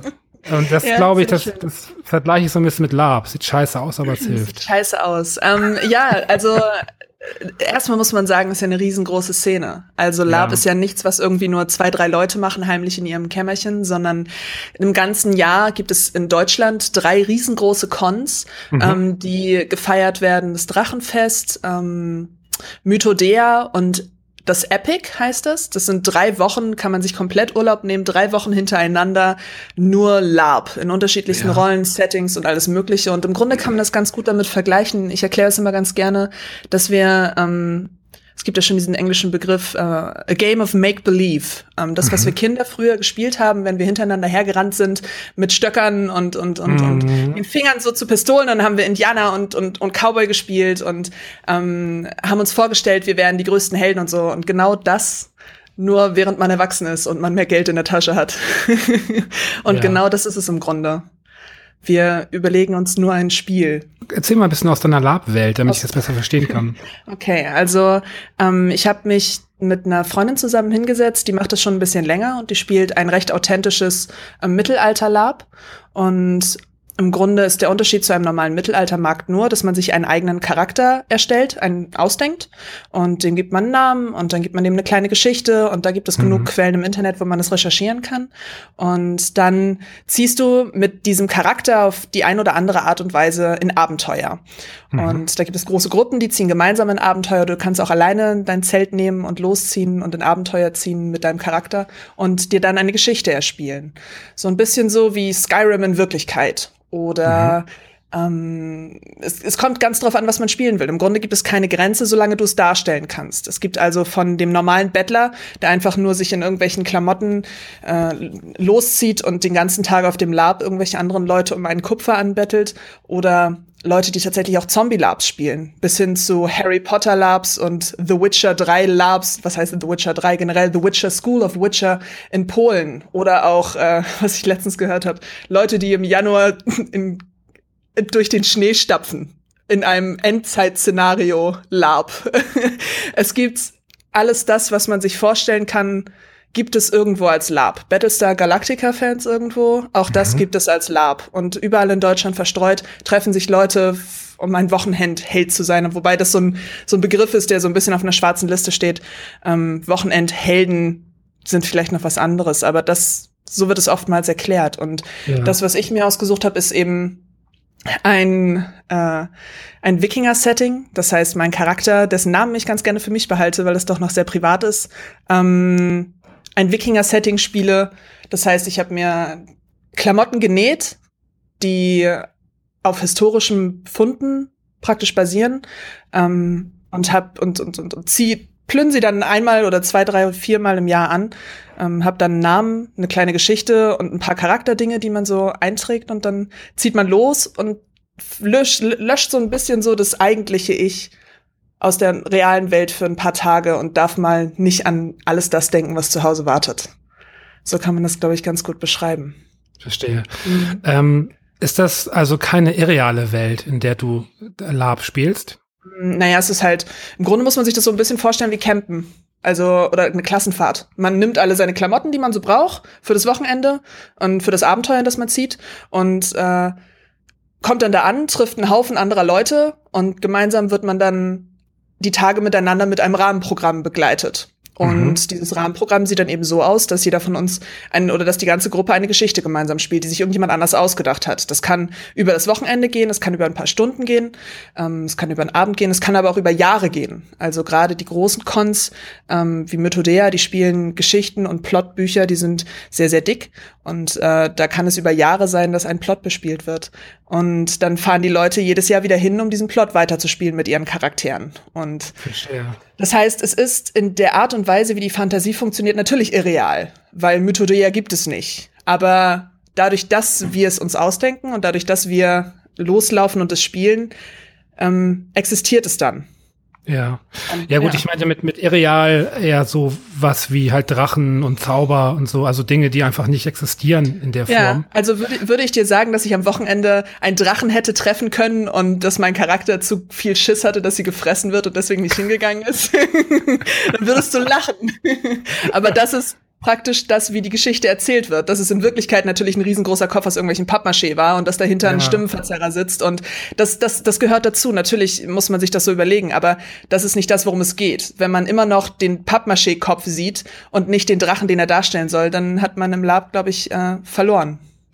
Ja, das finde ich ganz interessant. Also bei, bei Videospielen ist es ja so, da ist ja die Immersion immer so wichtig, dass man mhm. in die mhm. Spielwelt reingerissen wird. Genau. Und, ähm, und Spiele können ja sehr irreal sein. Da kannst du alles machen, was die Realität nicht ermöglicht. Genau. Ähm, wenn du jetzt aber beim Lapen bist, mhm. ähm, dann wirst du da ja immer rausgerissen. Das heißt, wenn du dich in einem Fantasy-Setting bewegst, ähm, dann hält ja die Realität dich davon ab, wirklich äh, dich darauf einzulassen? Oder ist es genau dieser Punkt, wo du sagst, okay, da musst halt einfach die Fantasie dann eben den Rest übernehmen? Du sagst, du nimmst es mir praktisch aus dem Mund. Sobald du ähm, an diese Grenzen stößt, mhm. ähm, wo zum Beispiel nach einer Schlacht jemand schwer verletzt auf dem Boden liegt und mhm. du kannst keine Wunden sehen, weil es gibt ja keine Wunden, das ist ja nur ein Latexschwert ja. gewesen. Ähm, ja. Und du sammelst diese Person auf und bringst sie zu einem Heiler und der fragt, wo ist er denn verletzt? Und dann der Charakter selber ganz ruhig, in einer ganz ruhigen Stimme, ohne jegliches Spiel sagt, ich hab, wurde am Bein getroffen und am Oberarm und es sind zwei groß klaffende Wunden und du dann nicht aus deinem Spiel fällst und dann nicht so denkst du, ach, das ist ja alles Bullshit hier und ich, das ist ja alles hier, wir spielen das nur und das ist alles nur Theater. Wenn du das überwinden kannst und deine Fantasie dann auflebt in diesen, ähm, in diesen Momenten, in denen man das natürlich anzweifeln kann, was man da macht, was, was man da selber spielt. Ähm, wenn man das schafft, dann kann ich fast behaupten, dann ist man Laper. Ja. ja. Erwischst du dich manchmal dabei, äh, wie du ins Kichern kommst oder ständig. wie du dann. Oh Gott, ja? ständig. Okay. ständig. Und das ist es, das, das ist das, was es so sympathisch macht, weil wir alle wissen, was wir da tun. Und wenn du, solange du nicht einen total dramatischen Plot zwischen zwei Menschen damit zerstörst, kannst du mit so, mit so Dingen auch alles aufheitern. Also wir hatten letztes Wochenende so eine wunderschöne äh, Situation, in der Leute in ein Portal geschluckt wurden und dann mhm. wieder ausgespuckt und die waren alle unheimlich kraftlos und sofort waren alle wichtigen Heiler natürlich da und alle Magier haben versucht mit Tinkturen und alles so zu retten und äh, mein Charakter kann nichts, also sie kann weglaufen und ähm, kämpfen kann sie auch nicht und heilen kann sie auch nicht, aber sie ist immer da, wenn sie irgendwie gebraucht wird. Und äh, ich hatte so gebrannte Mandeln äh, gekauft. Mhm. Ähm, also der Charakter hatte das gekauft und hat, dann habe ich gebrannte Mandeln unter den äh, schwachen, äh, aus dem Portal gestürzten Charakteren verteilt. Und ich habe immer nur gesagt, möchtest du eine gebrannte Mandel? und das Grinsen auf den Gesichtern der Leute ist es wert, dass sie sich eine gebrannte Mandel nehmen und danach weiter ja. so tun, als wären sie super müde. Ähm, das ist es, das ist genau das, was es sympathisch macht. Man, wenn man ein bisschen Gefühl für sowas hat, dann kann man auch einfach mal anfangen, hysterisch zu kichern und zu sagen, oh Gott, das ist alles Bullshit, aber hier gebrannte Mandel. Weil diese Selbstironie nie wegfällt. Man muss sich das so vorstellen, wie 100 Leute fahren auf einen Platz und wir wissen alle, dass wir irgendwie einen kleinen Knacks haben und jetzt das ganze ja. Wochenende so tun, als wären wir nicht wir und so tun, als gäbe es Magie und so tun, als gäbe es das alles und alles dafür tun, damit unsere reale Welt so ein bisschen mehr in die Richtung der Magie geht. Und wenn wir dann halt wissen, dass es so ist und jeder ist sich dessen bewusst hoffentlich, ähm, dann, dann macht es das doch noch großartiger, wenn man darüber auch lachen kann. Ja, aber es gibt auch mit Sicherheit auch Leute, Anwesende, die ähm, das einem übel nehmen, oder? Wenn man irgendwie aus der Rolle fällt? Bestimmt. Ähm, so wie die, so wie die Welt, so wie die Menschen unterschiedlich sind in der Welt, so sind sie auch die in ihren Charakteren unterschiedlich im Lab. Und bestimmt gibt es ein paar, die das einem super übel nehmen, wenn man sie nicht ernst nimmt. Mhm. Ähm, aber nicht, dass ich jetzt drauf gestoßen wäre. Also okay. ich habe jetzt noch nie jemanden gehabt, der danach zu mir gekommen ist oder gesagt hat, dann zu, also man, man bricht dann immer so ein bisschen die Realität, dann gibt es diese Begriffe in Time und out of Time. Also IT ist dann das, wenn wir im Spiel sind und OT ist dann das, wenn wir aus, aus dem Spiel rausfallen. Und wenn jemand sagt, jetzt OT, dann ist es klar, dann sind wir nicht Charaktere, sondern sind wir Mensch zu Mensch. Und da ist noch nie jemand zu mir gekommen und hat gesagt, ich finde es gerade echt scheiße, was du hier machst. okay. ähm, das ist noch nie passiert. Es gibt einige, die lehnen dann, die haben meine gebrannten Mandeln abgelehnt. Ich, ich wusste gar nicht warum, ja. Die waren köstlich, waren sie. Aber es gibt dann auch welche, die sagen, nein, ich kann nicht, ich bin zu schwach. Und dann ist es okay, dann geht man wieder auf Abstand und dann gibt's auch kein Gekicher, weil dann sind sie so in ihrer Rolle und in dem, was sie spielen und in dem, was sie sich vorstellen, dass sie halt nicht gestört werden wollen. Das gibt es immer wieder. Aber ähm, für gewöhnlich kriegt man es doch ganz gut hin. Und man merkt auch, wann Menschen sich so richtig schön in ihrer Rolle verlieren. Weil wir sind ja alle nur Laiendarsteller und keiner von mhm. uns ist so richtig krass, aber es gibt einige Leute, bei denen merkt man, dass sie ihre Charaktere wirklich spielen, weil sie den Charakter mögen und andere, mhm. die spielen es halt nur, weil sie das mögen, was damit kommt. Und das ist dann natürlich mal großartig. Ja, ähm, wo du schon sagst, jetzt so Laien, Laiendarsteller oder so. Ähm, ist, ist der, der, der bessere Schauspieler der bessere Laber? Hm, nicht unbedingt. Also nur weil du etwas besser darstellen kannst nach außen hin für andere, bedeutet es nicht, dass du es selber besser fühlst. Es okay. geht ja nicht nur darum, dass du ähm, für alle anderen die Immersion einfacher machst, sondern dass du sie für dich auch selber schaffst. Du musst ja in deiner, in deiner Rolle wissen, wen du spielst, wie ein Schauspieler seinen Charakter spielt, mhm. aber du, du, musst ihn auch gleichzeitig verkörpern, weil das ist ja das, was du gerne für dich selber auch möchtest. Wenn ich das nur für andere mache, dann ist es für mich ja kein, dann ist es ja keine Rolle, die ich, ähm, die ich, die ich spiele, ohne damit, dass damit Aufwand verbunden ist. Und weil ich ja die Rolle für mich spiele und damit auch für alle anderen spiele ich sie glaubwürdiger. Okay. Ist Lab Theater? Wenn man es von außen anguckt, bestimmt. Ja. Lustiges Theater. Ich glaube, ja. ich glaube, so eine fast zwei Meter Frau vor so einem schwarz gekleideten Typen mit einem schwingenden Schwert weglaufen zu sehen, ist schon ziemlich lustig.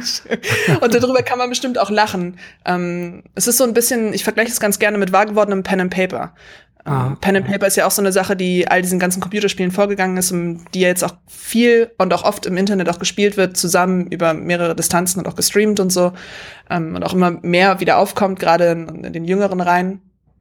Und das ist im Grunde so, als würden wir Pen and Paper spielen, nur mit Kostüm und mhm. nicht nur mit dem Papierzettel in der Hand. Damit okay. lässt es sich ganz gut vergleichen, glaube ich. Ja. Hast du dich mal dabei erwischt, so ähm, bei dem Gedanken, dass du jetzt viel lieber mit einem echten Schwert zuschlagen würdest? Ich habe ja kein Schwert. Deswegen kann ich nicht in Wirklichkeit ah, zuschlagen. Also mein Charakter kämpft nicht. Okay, also gar nicht. Äh, gar nicht. Also sie, ich glaube, sie hat mal, sie hat mal ein Stück Brot nach jemandem geworfen. Okay. Ich glaube, das war das einzige oder ne, so, eine, so eine Tannenfichte. Das Konzept meines Charakters beruht tatsächlich darauf, es gibt, in, man muss immer so gucken, was sich, was, was sich ganz gut tut, so. Und es gibt viele Leute, die ziehen sich richtig ein Kettenhemd an und die haben eine volle mm. Plattenrüstung. Haben wir jetzt gerade mm. erst wieder gesehen, die haben richtig, ein richtiges, komplettes Kettenhemd und so richtig wie so ein Ritter losziehen würde, tragen sie dann irgendwie 30 Kilo Kette mit sich rum und darunter noch Klamotte und es sind 24 Grad und die ziehen in die Schlacht und haben so ein Latexschwert. Die sind übrigens nicht so richtig leicht, sondern die sind echt mhm. schwer. Also das ist schon echt, das sind schon echt massive Waffen so zum Teil, sind halt nur gepolstert. Und dann ziehen sie dann los und hauen sich gegenseitig auf die Rübe und finden das voll cool. Ähm, aber mir ist das noch nie passiert, weil ich habe ich, ich hab den Charakter so ausgelegt, dass er nicht kämpft. Und dadurch ist er lustiger zu spielen, weil ich muss immer weglaufen.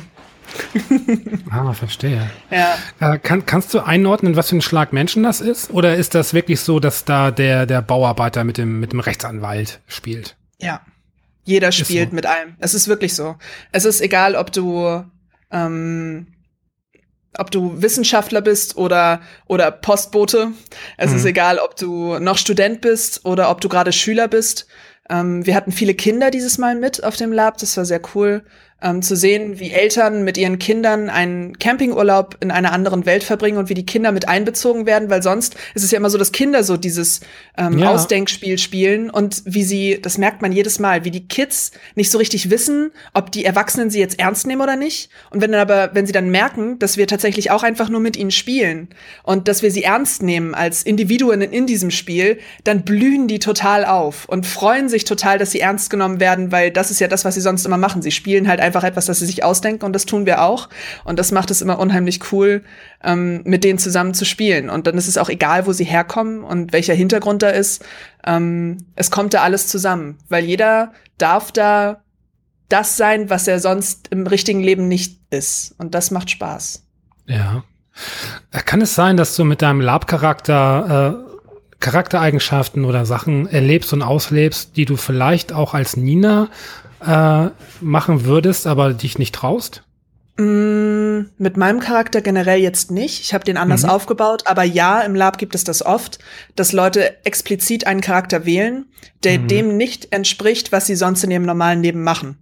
Und das ist auch ganz wichtig, weil das Lab gibt uns dazu die Freiheit. Bei mir ist es so, dass ich den Charakter anhand eines äh, einer Charaktereigenschaft von mir selbst aufgebaut habe. Das macht ihn authentischer und ähm, ich überspitze praktisch diese Charaktereigenschaft. Es wäre so ein bisschen so wie so ein Beispiel, wenn jemand zum Beispiel ähm, total beschützend ist dann ja. kann er natürlich diese Eigenschaft übernehmen und kann sagen, ich bin der Beschützer meiner Gruppe und aufgrund dieses, dieser einen Eigenschaft einen kompletten Charakter aufbauen, weil er ja dann ein Motiv hat, nach dem er handelt. Und das macht einen Charakter ein bisschen glaubwürdiger. Es gibt natürlich auch Charaktere, die sind sehr, sehr speziell. Ähm, wir nennen sie gerne Special Snowflakes. Ähm, mhm. Das sind dann die ganz Besonderen, die können dann alles und haben alles und sind auch total besonders. Und das gibt es auch. Und man muss immer gucken, ob man dann mit diesen Menschen spielen will oder nicht. Man kann sich das ja auch aussuchen. Ich muss ja nicht mit jedem spielen, nur weil er da ist. Und oftmals finden sich die Gruppen zusammen. Es gibt auch ganz dramatische Laper, die dann unheimlich viel Gefühl mit in ihre Rolle legen und unheimlich viel Tiefe damit reinschauen oder reinspielen. Und dann gibt es eben auch welche, die laufen halt nur durch die Gegend und spielen so einen Trunkenbold irgendwie, der allen nur Scheiße erzählt. Und äh, ganz unterschiedlich. Und jeder muss wissen, wie das so für sich selbst verarbeiten kann. Aber ähm, es findet sich immer in einer Gruppe zusammen und es ergibt ganz viele tolle Momente und dann ist es egal, wie man welchen Charakterzug wie spielt und wie man sich wie was traut, weil am Ende sind es nur Leute, die gemeinsam eine gute Zeit haben wollen und darauf basiert es. Ja, wenn du sagst gute Zeit, äh, das ist natürlich echt wirklich eine Auslegungssache, was jemand als gute Zeit empfindet. Stimmt. Ähm, hast du auch schon beim Lab Abgründe äh, gesehen, wo du gesagt hast, so äh, das macht die Person doch sicherlich nur, weil sie es in diesem Charakter sich äh, befindet und das da ausleben kann? Gibt es da solche mm, irgendwie Eigenschaften? Ja, bestimmt. Oder? Ja, ja, bestimmt. Das ist natürlich etwas, über das man eigentlich so nicht redet. Ne? Es ist natürlich genau. so, dass wenn du ähm, als Laper in eine Gruppe gehst und dann siehst du den einen, der möchte mhm. zum Beispiel jemanden spielen, den er alleine von seiner Intelligenz her gar nicht spielen kann. Er kann sich gar nicht so mhm. gewählt ausdrücken oder er kann, er, man sieht ihm, man merkt ihm an, dass er im richtigen Leben nicht mutig genug wäre. Und ähm, dann ist es aber etwas wie so eine Knautschzone. Wir mhm. kommen da alle hin, um gemeinsam Dinge zu machen, die wir sonst in unserem Leben nicht tun und mit Dingen zu spielen, die wir sonst nicht tun. Und dann gibt es eben immer diesen Graubereich, den wir uns alle gewähren, weil wir eben wissen, dass es einige Leute gibt, die dann eben nicht so mutig sind, wie sie eigentlich sein würden sonst und ähm, oder sein wollen sonst. Und dann lässt man ihnen ihr Spiel. Also es ist so, dass es, dass man ihnen dann diese Sachen lässt, die von denen man selbst sieht, dass sie nicht so richtig gut sind, gerade beim Mut, wenn jetzt jemand, ich kann, ich kann dir ein Beispiel nennen, dass in einem, in einer Schlacht äh, wollte jemand kämpfen und man hat ihr angemerkt, dass sie den Charakter darauf ausgelegt äh, hatten, dass er irgendwie super mächtig ist. Und sie hat es aber gar nicht mit Charakter füllen können, weil sie selbst nicht die Person dafür ist. Aber sie hat es eben spielen wollen und ist dann aufs Schlachtfeld gezogen und hat die ganze Zeit ja. rumgeschrien, ganz laut. und es war, sie hat immer die Untoten angeschrien, glaube ich. Und das war, das war unheimlich, ähm, unheimlich intensiv. Gleichzeitig hat man gemerkt, wie sehr sie, wie sehr sie in dieser Rolle war und wie sehr ihr das gefallen hat und wie sehr sich da reingespielt hat. Von außen her war das aber sehr, sehr lustig zu betrachten. Und ähm, natürlich haben alle geschmunzelt und natürlich hat auch die SL irgendwann, die haben angefangen zu lachen, haben gesagt, das ist ja Wahnsinn, was hier passiert, weil die natürlich, weil wir alle auch nur Menschen sind. Aber ähm, man lässt dieser Person dann die Grauzone. Niemand würde hingehen und sagen, du bist aber ganz schön dämlich, oder? Weil wir alle irgendwie so einen Punkt kennen, an dem wir das bewundern, dass die Person überhaupt los losgelaufen ist, um zu sagen so, du Untoter, geh weg. Wenn man das von außen sieht und es von außen beurteilt, wirkt es lächerlich, aber es ist nicht lächerlich, an seine eigenen Grenzen zu gehen und wenn es nur in einem Spiel ist, glaube ja. ich. Ich würde sogar also ich, ich kenne jetzt keine wirklich keine Laber und ich habe mhm. auch noch nie an sowas teilgenommen, aber ich würde schon sagen, jetzt so als Außenstehender, es ist auch schon auf eine gewisse Weise mutig, äh, sich halt in dieser Form gehen zu lassen, oder? Also ja das muss man auch erstmal können und wollen. Total. Also. Besonders, ähm, wenn ich darüber nachdenke, wie viele Leute ich kenne, die in ihrem Leben eine starke Rolle spielen, und zwar ja. für die Außenwelt. Also jeder von uns. Du kannst mir nicht sagen, dass jeder von uns spielt eine Rolle. Wenn mhm. du morgens aufstehst und zur Arbeit gehst, bist du da eine Rolle. Wenn du dich mit deinen Freunden triffst, bist du eine Rolle. Es gibt nur ganz wenig Momente, in denen ein Mensch mal nicht eine Rolle spielt, weil das von ihm erwartet wird. Und ja. wir gehen dahin und spielen eine andere Rolle, in der wir uns ganz anders entwickeln können. Es ist so, als würden wir eine andere Maske aufsetzen. Viele reden ja immer davon, dass sie unterschiedliche irgendwelche Masken benutzen in ihrem Alltag. Mhm. Genau das Gleiche tun wir auch. Nur ähm, es ist eben eine ganz andere Maske, als jeder andere erwarten würde. Und es gibt, ich kenne viele Leute, die ganz krasse, charakterstarke Rollen in ihrem Leben spielen mhm. und sich niemals, niemals zugestehen könnten, sich loszulassen, um mal etwas ganz anderes zu tun, in so einem Umfeld des Labs.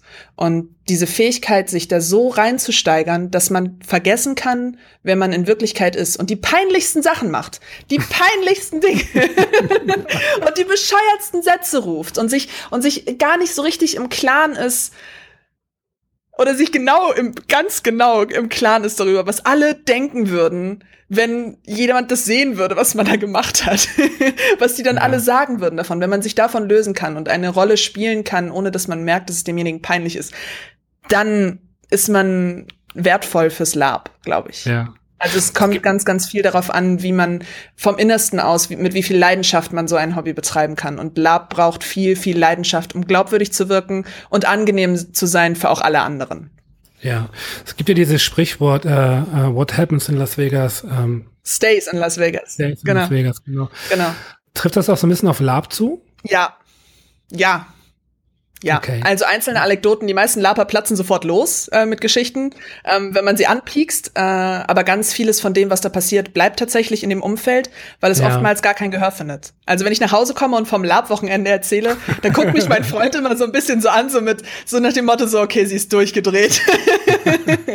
aber genau das ist eben das, wenn man es noch, selbst noch nicht erlebt hat, ähm, wie man dann damit um oder wie andere dann damit umgehen und es ist sehr schade, weil ich oftmals das Gefühl habe, dass sie das auch gerne können würden, so unheimlich frei einfach sich mal frei zu fühlen von dem, was man sonst so auf den Schultern trägt und mal nicht dran denken zu müssen.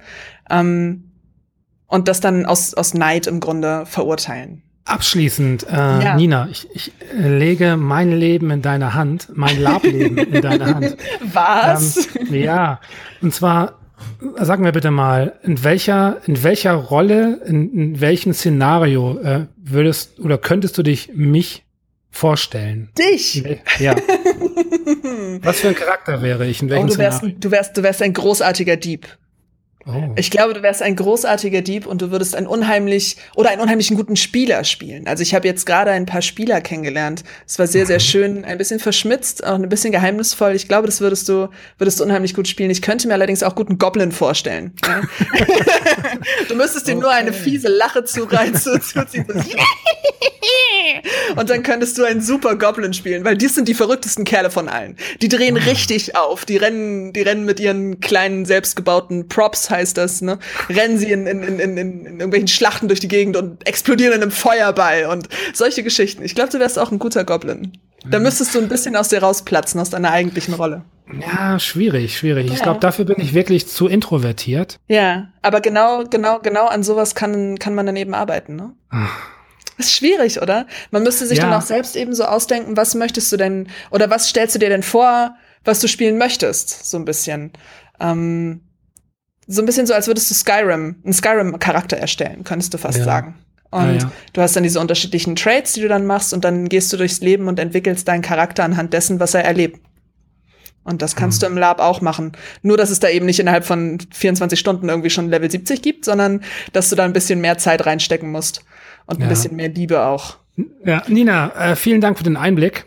Danke dir. Äh, sehr, sehr spannend. Das ist, es ist wirklich auch ein Thema, auch das habe ich früher immer sehr, sehr belächelt. Inzwischen ja. finde ich es aber wirklich auch ein bisschen, ein bisschen spannend. Ähm, mal gucken, vielleicht gucke ich da wirklich irgendwann mal rein. du kannst, komm auf mich zu, vielleicht finden wir irgendwie mal was, wo wir dich mitnehmen. Und selbst wenn du nur Gaukler oder Bettler in den Straßen, ja. in den Straßen einer Taverne spielst und dir einfach nur anguckst, wie die schönen äh, Zigeunerinnen den, ja. den kampfgeschlagenen, kampfgezeichneten Rittern die Köpfe verdrehen. Ähm, alles, was du dir vorstellen kannst, kannst du spielen. Und selbst wenn es nur ein Zombie-Endzeit-Lab ist. Okay. Das werde ich mir mal durch den Kopf gehen lassen. Dann dir noch einen schönen das. Abend. Dankeschön, Dank. dir auch. Tschüss. Zu guter Letzt spreche ich jetzt mit Lara32. Guten Tag. Hallo. Lara, worüber sprechen wir? Ähm, wir sprechen heute über, ja, ich würde es mal sagen, die mangelnde Queerness in Games. Okay. Ja, also ich habe so ein bisschen die, die These, dass Games eher sehr konservativ sind, vor allem halt in der Repräsentation von Queerness. Und das ähm, ist mir deswegen aufgefallen, weil ich aktuell Tekken 7 zocke. Okay. Und da gibt's einen Charakter, ähm, die, diese Figur heißt Leo. Also Leo ja. ist lustigerweise auch ein, eine deutsche Figur. Also die, die Ingame-Story, äh, Hintergrundstory ist halt, dass die Figur aus Deutschland kommt. Und mhm. die ist, die ist nämlich queer. Und das ist ganz interessant, sich das anzugucken, weil da seit der, seit die Figur vor ein paar Jahren, ich glaube, äh, bei Tekken Tag Tournament 2 war sie, glaube ich, das erste Mal bei die Figur, äh, eingeführt wurde, war es immer so ein, ein ja nicht ganz eindeutiges Zuweisen des, des, des Geschlechts. Und ähm, da haben sich ja. auch viele Foreneinträge und so weiter darüber. Und es ist halt so, dass irgendwann der, der ähm, Chefdesigner gesagt hat, ja, das war absichtlich so und der Vorname, der volle Vorname ist halt Eleanor, aber im Spiel mhm. hat die Figur jetzt bei Tekken 7 zumindest äh, männliche Pronomen und ist teilweise auch äh, von den, man kann sich das so, man gibt, es gibt da so viele Möglichkeiten, den Charakter selber zu gestalten und es gibt aber halt Sets für Frauenklamotten und Sets für Männerklamotten und irgendwie ja. kann Leo irgendwie so halb beides machen. Es gibt sogar Moves, okay. die man im Spiel nur gegenüber Frauen und nur gegenüber Männern machen kann und auch mhm. da ist es mal so und mal so. Und das ist irgendwie total spannend, weil daraus innerhalb des Spiels aber überhaupt kein Deal gemacht wird. Also die, die, die Story im Spiel geht nur darum, dass Liu versucht rauszufinden, wer die Eltern sind ähm, und nie über diese, diese, diese Geschlechtshintergrund. Und daran ist mir halt aufgefallen, wie wenig Queerness aber so im, im, in, den, in den großen Produktionen, also im Indie-Bereich passiert da ja ganz viel, aber so Double- und Triple-A-Produktionen, da tut sich im Bereich Queerness leider sehr wenig. Ja, bevor wir da weiter darauf eingehen, magst du vielleicht mal für die Zuhörerinnen und Zuhörer äh, den Begriff queer einfach nochmal erläutern? Ja, klar.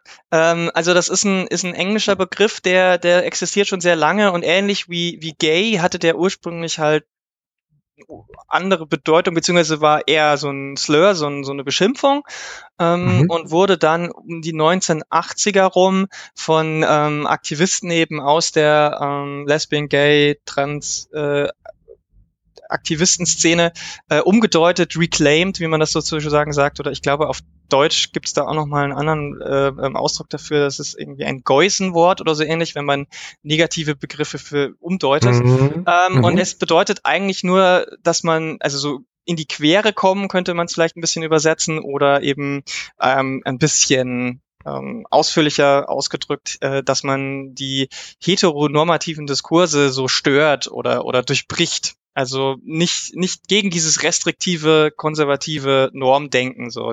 Es gibt nicht nur, Verstehe. es gibt eben nicht nur äh, ähm, heterosexuell und homosexuell, sondern es gibt halt noch viel, viel mehr.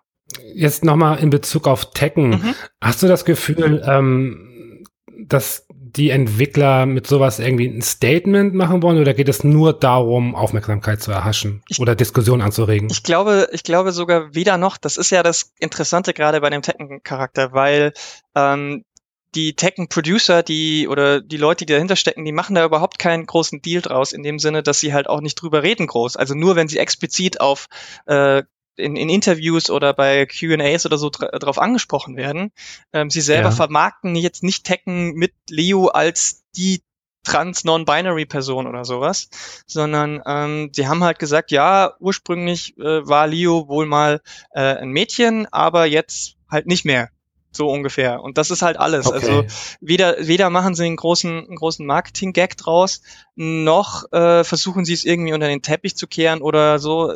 Das Einzige, was man vielleicht so ein bisschen negativ sagen kann, dass sie halt bewusst versuchen, das uneindeutig zu halten, damit sich die Leute selber ein Bild machen. Und das finde ich halt immer so ein bisschen, ja, die easy way out, ne? so wie das sogenannte äh, äh, Queer Baiting, was es auch gibt bei vielen Fernsehsendungen und so weiter, wo es ja, dann ja, ja, immer nur angedeutet wird, ja, diese Figuren könnten irgendwie aus dem äh, äh, schwul-lesbischen ähm, bisexuellen Spektrum kommen, aber es wird nie wirklich explizit gesagt. Und das ist halt genau das Problem, weil ähm, wenn es um Repräsentation geht und, und Leute, die sich gerne auch mal selber in solchen Sachen in Medien wiederfinden, dann müssen solche Dinge halt explizit gesagt werden. Und das ist halt auch das, was bei Games dann auch fehlt. Das finde ich ganz interessant. Also wenn, wenn ich, wenn man sich in Foren oder so rumtreibt, ähm, dann merke ich immer wieder, dass wenn das halt zum Thema wird in einem Spiel, äh, dann gibt es immer so eine Fraktion, die sagt, äh, ich habe ja kein Problem damit, aber das interessiert mich alles nicht. Und warum muss das überhaupt ein Thema sein? Mhm. Und äh, die Leute verstehen dann irgendwie nicht, dass es halt thematisiert werden muss, damit es halt einfach Normalität wird im Alltag der Spieler oder generell aller. Äh, und hast du das Gefühl, dass sich da, ist dann, ist da eine Entwicklung, ist da eine Bewegung äh, festzustellen in dem Bereich, also im, im Netz, in der Netzkultur? In der Netzkultur eher, ja. Also ich habe das Gefühl, dass gerade ähm, auf den sozialen Netzwerken und in, in, auf Blogs und so weiter und Tumblr ist ja, gilt ja als eines der großen ja, Spaces ja. für die, für die Queer Culture und so weiter. Da schon, aber es überträgt sich meiner Meinung nach noch nicht genügend auf den sogenannten Mainstream. Egal, ob es jetzt in Games in Filmen, in Serien und so weiter, da fehlt wirklich noch dieser letzte Sprung, weil ich finde, dass es noch zu wenig ähm, ja von der von der Seite der der Producer, äh, Creative Leute und so weiter zu wenig gibt, die das in den Mainstream tragen. Also ich meine, wie viele wie viele AAA Games Produktionen, um jetzt mal das ein bisschen einzuschränken, weil sonst wird das einfach zu groß. Ja, äh, genau, gibt's genau. denn in denen überhaupt queer, queere Charaktere vorkommen. Und dann ist es noch mhm. so, ich kenne kein einzigen wirklichen queeren Hauptcharakter, der wirklich explizit, ja. wo man sich nicht selber entscheiden kann. Also natürlich gibt's sowas wie die BioWare-Spiele und so weiter, aber da kann man es ja selber aussuchen. Aber ich, wie viele gibt's denn, wie viele, also Kanon, sag ich jetzt einfach mal, schwule, lesbische oder bisexuelle oder was auch immer, pansexuell, asexuell, ganz, ganz schlimm, gibt's glaube ich gar niemanden. Gibt's denn, wo der, wo das Spiel das Narrativ vorgibt? Also sowas wie, keine mhm. Ahnung, wenn ich jetzt sage, Watch Dogs zum Beispiel, wo man ja selber keinen Einfluss hat auf die Entwicklung ja. und die Figur wo ist äh, das Watch Dogs mit einer mit einer bisexuellen Person oder so? Also das das fehlt halt einfach. Du hast immer nur Nebencharaktere und du hast es selber auch gerade angesprochen. Es gab ja zum Beispiel jetzt äh, so ein Spiel, ach, was war denn? Das war auch irgendwie so ein so ein ähm, Rollenspiel, wo wo sie einen so einen ganz kleinen Non-Player-Character eingeführt haben, die mhm. trans ist. Und dann gab es einen riesen mhm. Aufschrei. Ich glaube, es war war das sowas wie Baldur's Gate oder so? Ja, ja, ich weiß, was du meinst. Ja, ja, ich liegt der Name auf der Zunge, aber ja, ich weiß, was du meinst. Ja, genau. genau. Und äh, da gibt's dann schon einen riesen Aufruhr. Also da deswegen positive Entwicklung eher, also gerade was so Mainstream große Titel angeht, gar nicht. Nee. Ich denke bei sowas ja also das Problem fängt ja schon viel früher an. Das hat ja einfach ganz viel mit Erziehung zu tun. Mhm. Also so wie ich erzogen werde, so reagiere ich auch darauf. Also und äh, wenn ich zum Beispiel davon ausgehe, dass äh, meinetwegen in der Schule einfach sowas schon thematisiert wird, dass man einfach schon sensibilisiert wird auch für die Thematik. Mhm. Ähm, das würde auch vermutlich einfach auch, naja, sich auch ins, ins Alter tragen, dass letztlich die Spieler in zehn Jahren auch anders reagieren würden, mhm. oder? Ja, also ich hoffe natürlich, dass ähm, nachfolgende Generationen da viel mehr haben und auch beitragen, weil sie mittlerweile durch sowas wie die sozialen Medien und, und Online-Communities auch mehr in Berührung kommen mit dem Thema und viel offener sind, was das angeht. Also man, äh, wenn man sich die Generation jetzt so, ich sag mal, 15 bis 20 anguckt, ich glaube, die ist mhm. im ganzen Thema Queer einfach viel offener und für die ist es auch in dem Sinne normaler, äh, weil sie es ja. einfach schon immer mitbekommen haben. Aber also ja. ich glaube zum Beispiel in unseren ganzen ähm, Erziehungs- und, und Bildungseinrichtungen ist es noch immer viel zu wenig Thema. Also du merkst das ja, ähm, ich habe hin und wieder mal mitbekommen, dass so in Grundschulen oder so halt, wenn dann ähm, zum Beispiel äh, ein Junge halt mit einem Kleid zur Schule kommt oder so, ja. Mhm ähm, dass natürlich in dem Alter das noch viel eher toleriert wird, mhm. weil da bist du halt nicht vorurteilsbelastet und hast nicht diesen sexuellen Kontext. Mhm. So. Äh, und deswegen kann ich mir vorstellen, dass es extrem viel ausmacht, halt da offen mit umzugehen. Ich möchte ganz kurz mal, äh, weil du sagtest, dass es im Indie-Bereich durchaus schon üblich sei. Kannst du mir einen Titel nennen, einen Indie-Titel, in dem Queerness äh, ein Thema ist und in dem du das gut umgesetzt findest? Ja, das ist ja, ähm, also es gibt ein paar, die kann ich gleich nennen. Das Ding ist nur, ähm, mir ist es ja eigentlich wichtig, dass Queerness an sich gar kein Thema mehr ist, sondern einfach nur da. Ja. Darum geht's mir eigentlich. Okay. Aber ähm, es okay, gibt es okay. gibt natürlich sowas wie zum Beispiel ähm, äh, ROM, ich glaube Read Only Memories, kam es jetzt nochmal ja. zuletzt nochmal in einer neuen Version mit dem äh, Subtitel 2046 raus, weil es neu weil es vertont mhm. wurde. Ähm, das ist super, mhm. was das angeht. Also das hat einfach durch die Bank ganz viele queere Charaktere und die für die ist es halt auch normal und gerade das Thema Cyberpunk äh, dieses Spektrum da ist da ist es irgendwie auch drin mittlerweile also ich, es gibt kaum noch Cyberpunk und ich äh, ich weiß auch gar nicht, ob das vielleicht nicht sogar von Anfang an immer schon drin war, in dem Queerness nicht irgendwie einfach implementiert ist und völlig normal. Also auch im Buch und im Film ja, und im Serienbereich ja. ist bei Cyberpunk irgendwie das, das ist das Genre, was das am meisten macht. Es gibt aber auch so Spiele wie Fragments of Him zum Beispiel, wo man ähm, mhm. die Geschichte eines eines ähm, Menschen aus der Perspektive von anderen nachspielt quasi. Also es gibt, es geht um einen Mann, der ähm, in einem Autounfall stirbt und dann anhand von seinen Eltern, seiner Ex-Freundin und seinem aktuellen männlichen Partner, Freund, äh, quasi die, das Revue passieren lässt. Da ist es zum Beispiel auch sehr, sehr schön und einfühlsam. Das Ding ist halt, ganz häufig ja. wird das Ganze auch mit, mit negativen Erfahrungen oder Vorkommnissen verbunden. Ne? Also da ist es jetzt der Tod der, der, der Figur. Ähm, wenn wir jetzt Her Story und, und, und ähm, äh, Gone Home und so weiter haben, da sind es ja auch immer so ein bisschen mh, hm, eher creepy, negative Momente. Ja. Das ist halt schade, ne? Ja. Dass dann, also das ist ja auch so ein Kritikpunkt, der immer wieder, wenn äh, queere Charaktere in es dann tatsächlich in den Mainstream der Medien schaffen, dass die dann nie ganz normal sind, also ganz normale Leben führen. Ja, die ja. werden, sind Mordopfer oder die Beziehungen gehen immer kaputt und so weiter. Das ist, da gibt's nur wenige ähm, aktuelle Gegenbeispiele. Also Sense 8 zum Beispiel, die Netflix-Serie ist da super, was das angeht. Queere Repräsentation, die halt auch einfach mal funktionieren darf, so beziehungsmäßig. Aber in Spielen ist es halt wirklich sind die, die, die, die Indie-Spiele, die das machen, aber sie schaffen es nicht in den Mainstream, weil, und da kommen wir jetzt zu dem Aspekt, der, der, der auch mit reinspielt, auf der Macherseite einfach die, mhm. ich glaube, ein Großteil der Studios hat auch immer noch das Problem, dass es eben zu wenig queere Leute offen leben queere Leute. Wahrscheinlich sind viele mehr queere Leute drin, als die, als man weiß, so. Aber mhm. ähm, mhm. solange die Entscheidungen getroffen werden von von äh, weißen Heteromännern, wenn die wenn die großen, wenn die Teams zu 90 Prozent aus weißen Heteromännern bestehen, dann werden wir auch keine guten queeren Inhalte bekommen. Ähm, das ist halt auch so ein Problem. Ja, was du sagtest, ist diese Normalität, die man sich halt so wünscht in den Bereichen. Ne? Das ist, äh, ich finde, dass sich in den letzten Jahren äh, schon einiges getan hat, allein in der Hinsicht, ähm, wenn man jetzt mal so 10, 15 Jahre zurückdenkt, äh, und wenn dann ähm, homosexuelle Charaktere dargestellt wurden, dann wurde das oftmals sehr überzogen gemacht, weißt du, mit dieser hochgezogenen Stimme und, und Bewegung und so. Wenn du das aber heute machst, also auch im Film oder so, dann ich weiß nicht, wie das generelle Empfinden der Menschen ist, aber ich kann nur mit den Augen rollen und denke, Alter, tickt hier nicht ganz richtig, dieses Klischee zu bedienen. Und ich habe das Gefühl, dass sich da schon was bewegt und dass sich in unserem Lebensabschnitt, mhm. ich meine, der mag uns irgendwie lange vorkommen, aber wenn man bedenkt, äh, wie das vor 100 oder vor 50 mhm. Jahren war, äh, wo man irgendwie erschossen wurde, mhm. wenn man wenn man homosexuell war oder sonst. Musst du gar nicht so weit zurückgehen. Ja. Ne? Ich glaube, der homosexuellen Paragraph für Deutschland wurde ja ja 90er ja. oder so. 92 oder? Also noch nicht so lange her.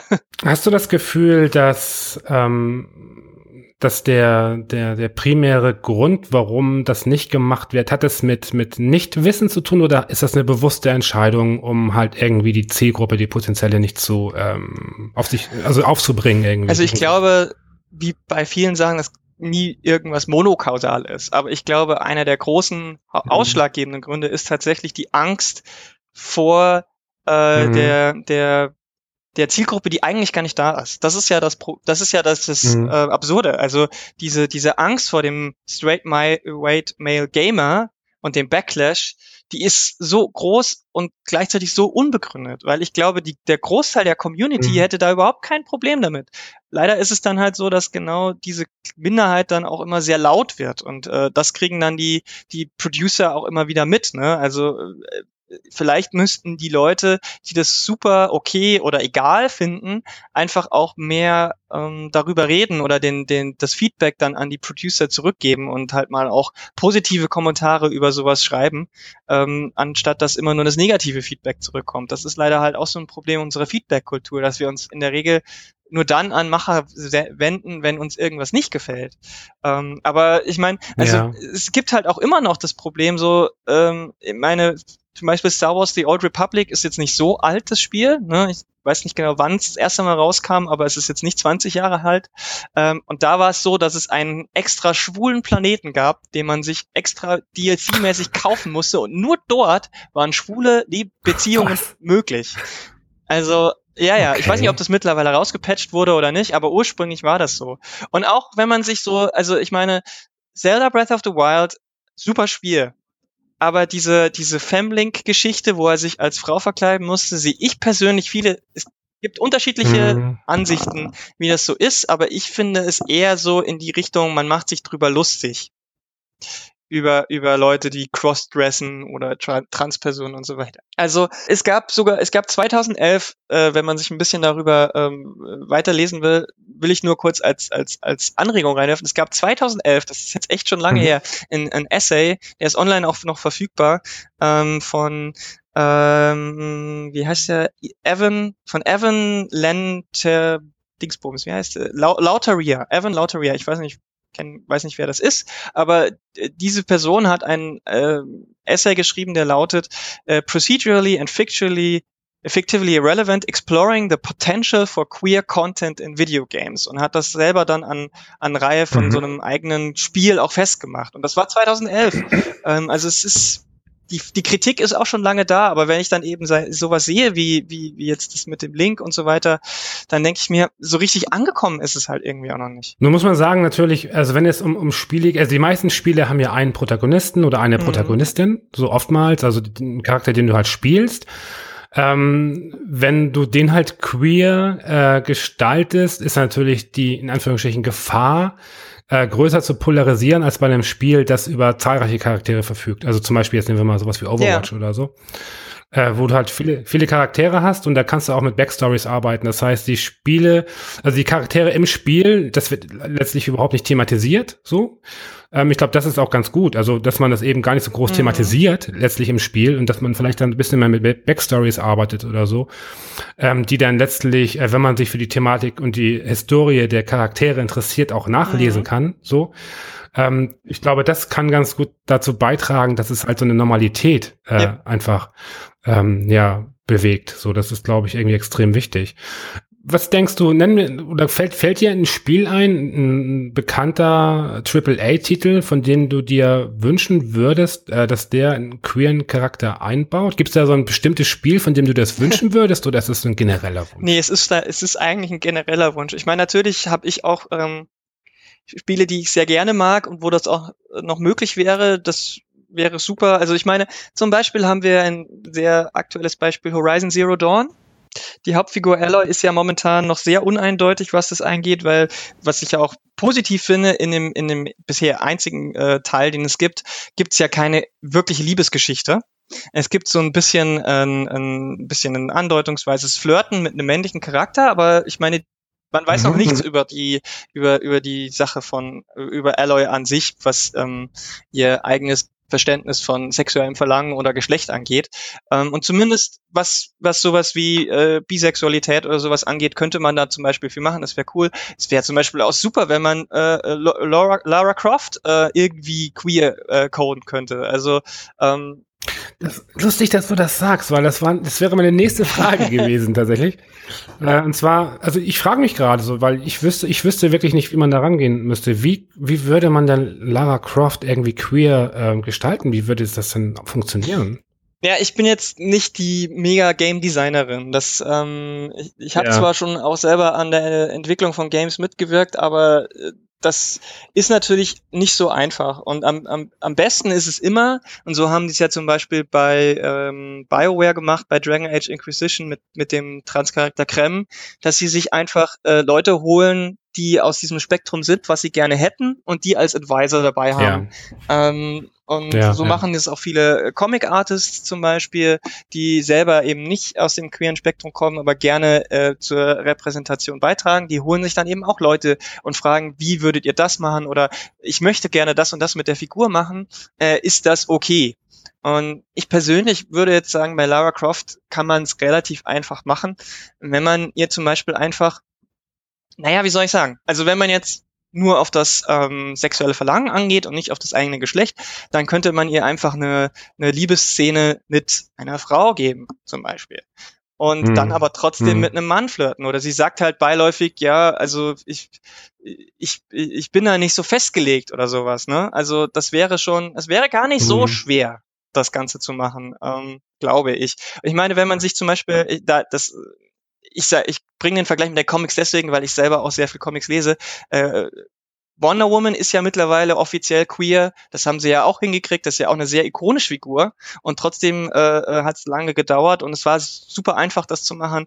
Batwoman ist auch äh, mittlerweile als äh, mindestens bisexuell geoutet. Also mhm. es ist nicht so schwer, wie man das sich vorstellt. Man muss es nur mit offenem, mit offenem Kopf da rangehen und eben vielleicht auch so sagen, ja, ich brauche Hilfe dabei und frage Leute, die die Ahnung davon haben, die sich damit auskennen und, und, und stellen ein paar Fragen. Ich, ich wünsche mir ganz spontan, wünsche ich mir ein FIFA mit, mit queeren äh, äh Fußballspielern. Okay. Das wäre mal schön. Aber wie würdest du das denn machen?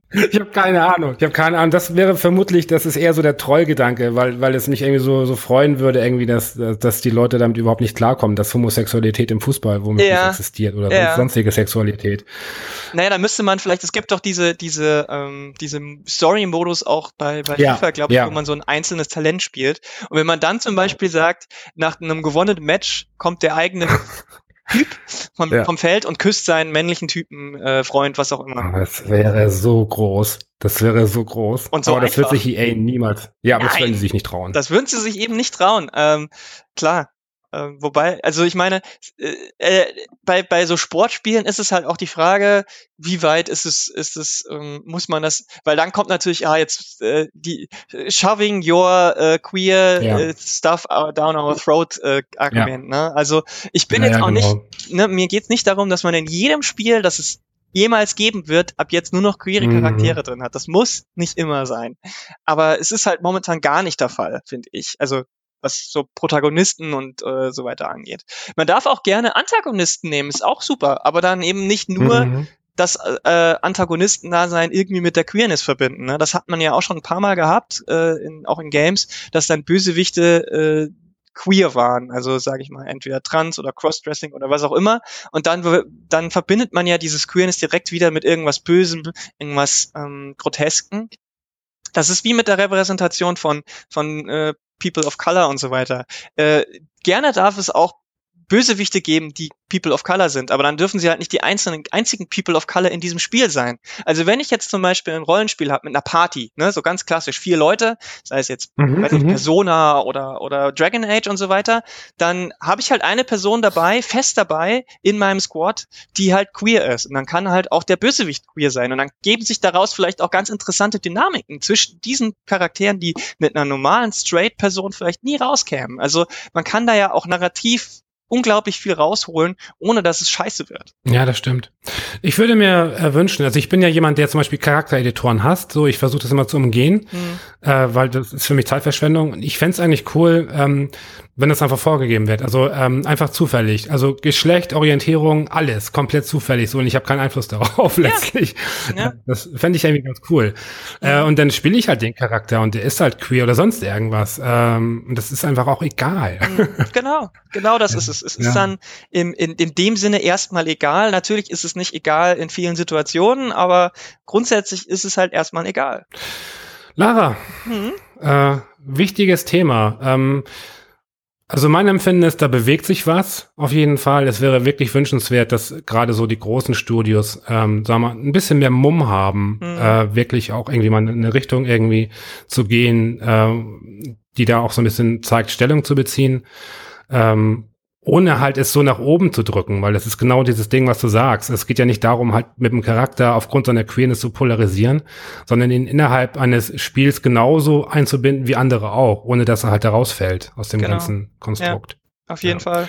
Cool. Ja, dann äh, vielen Dank nochmal und dir noch einen schönen Tag. Danke, ebenso. Tschüss. Ciao.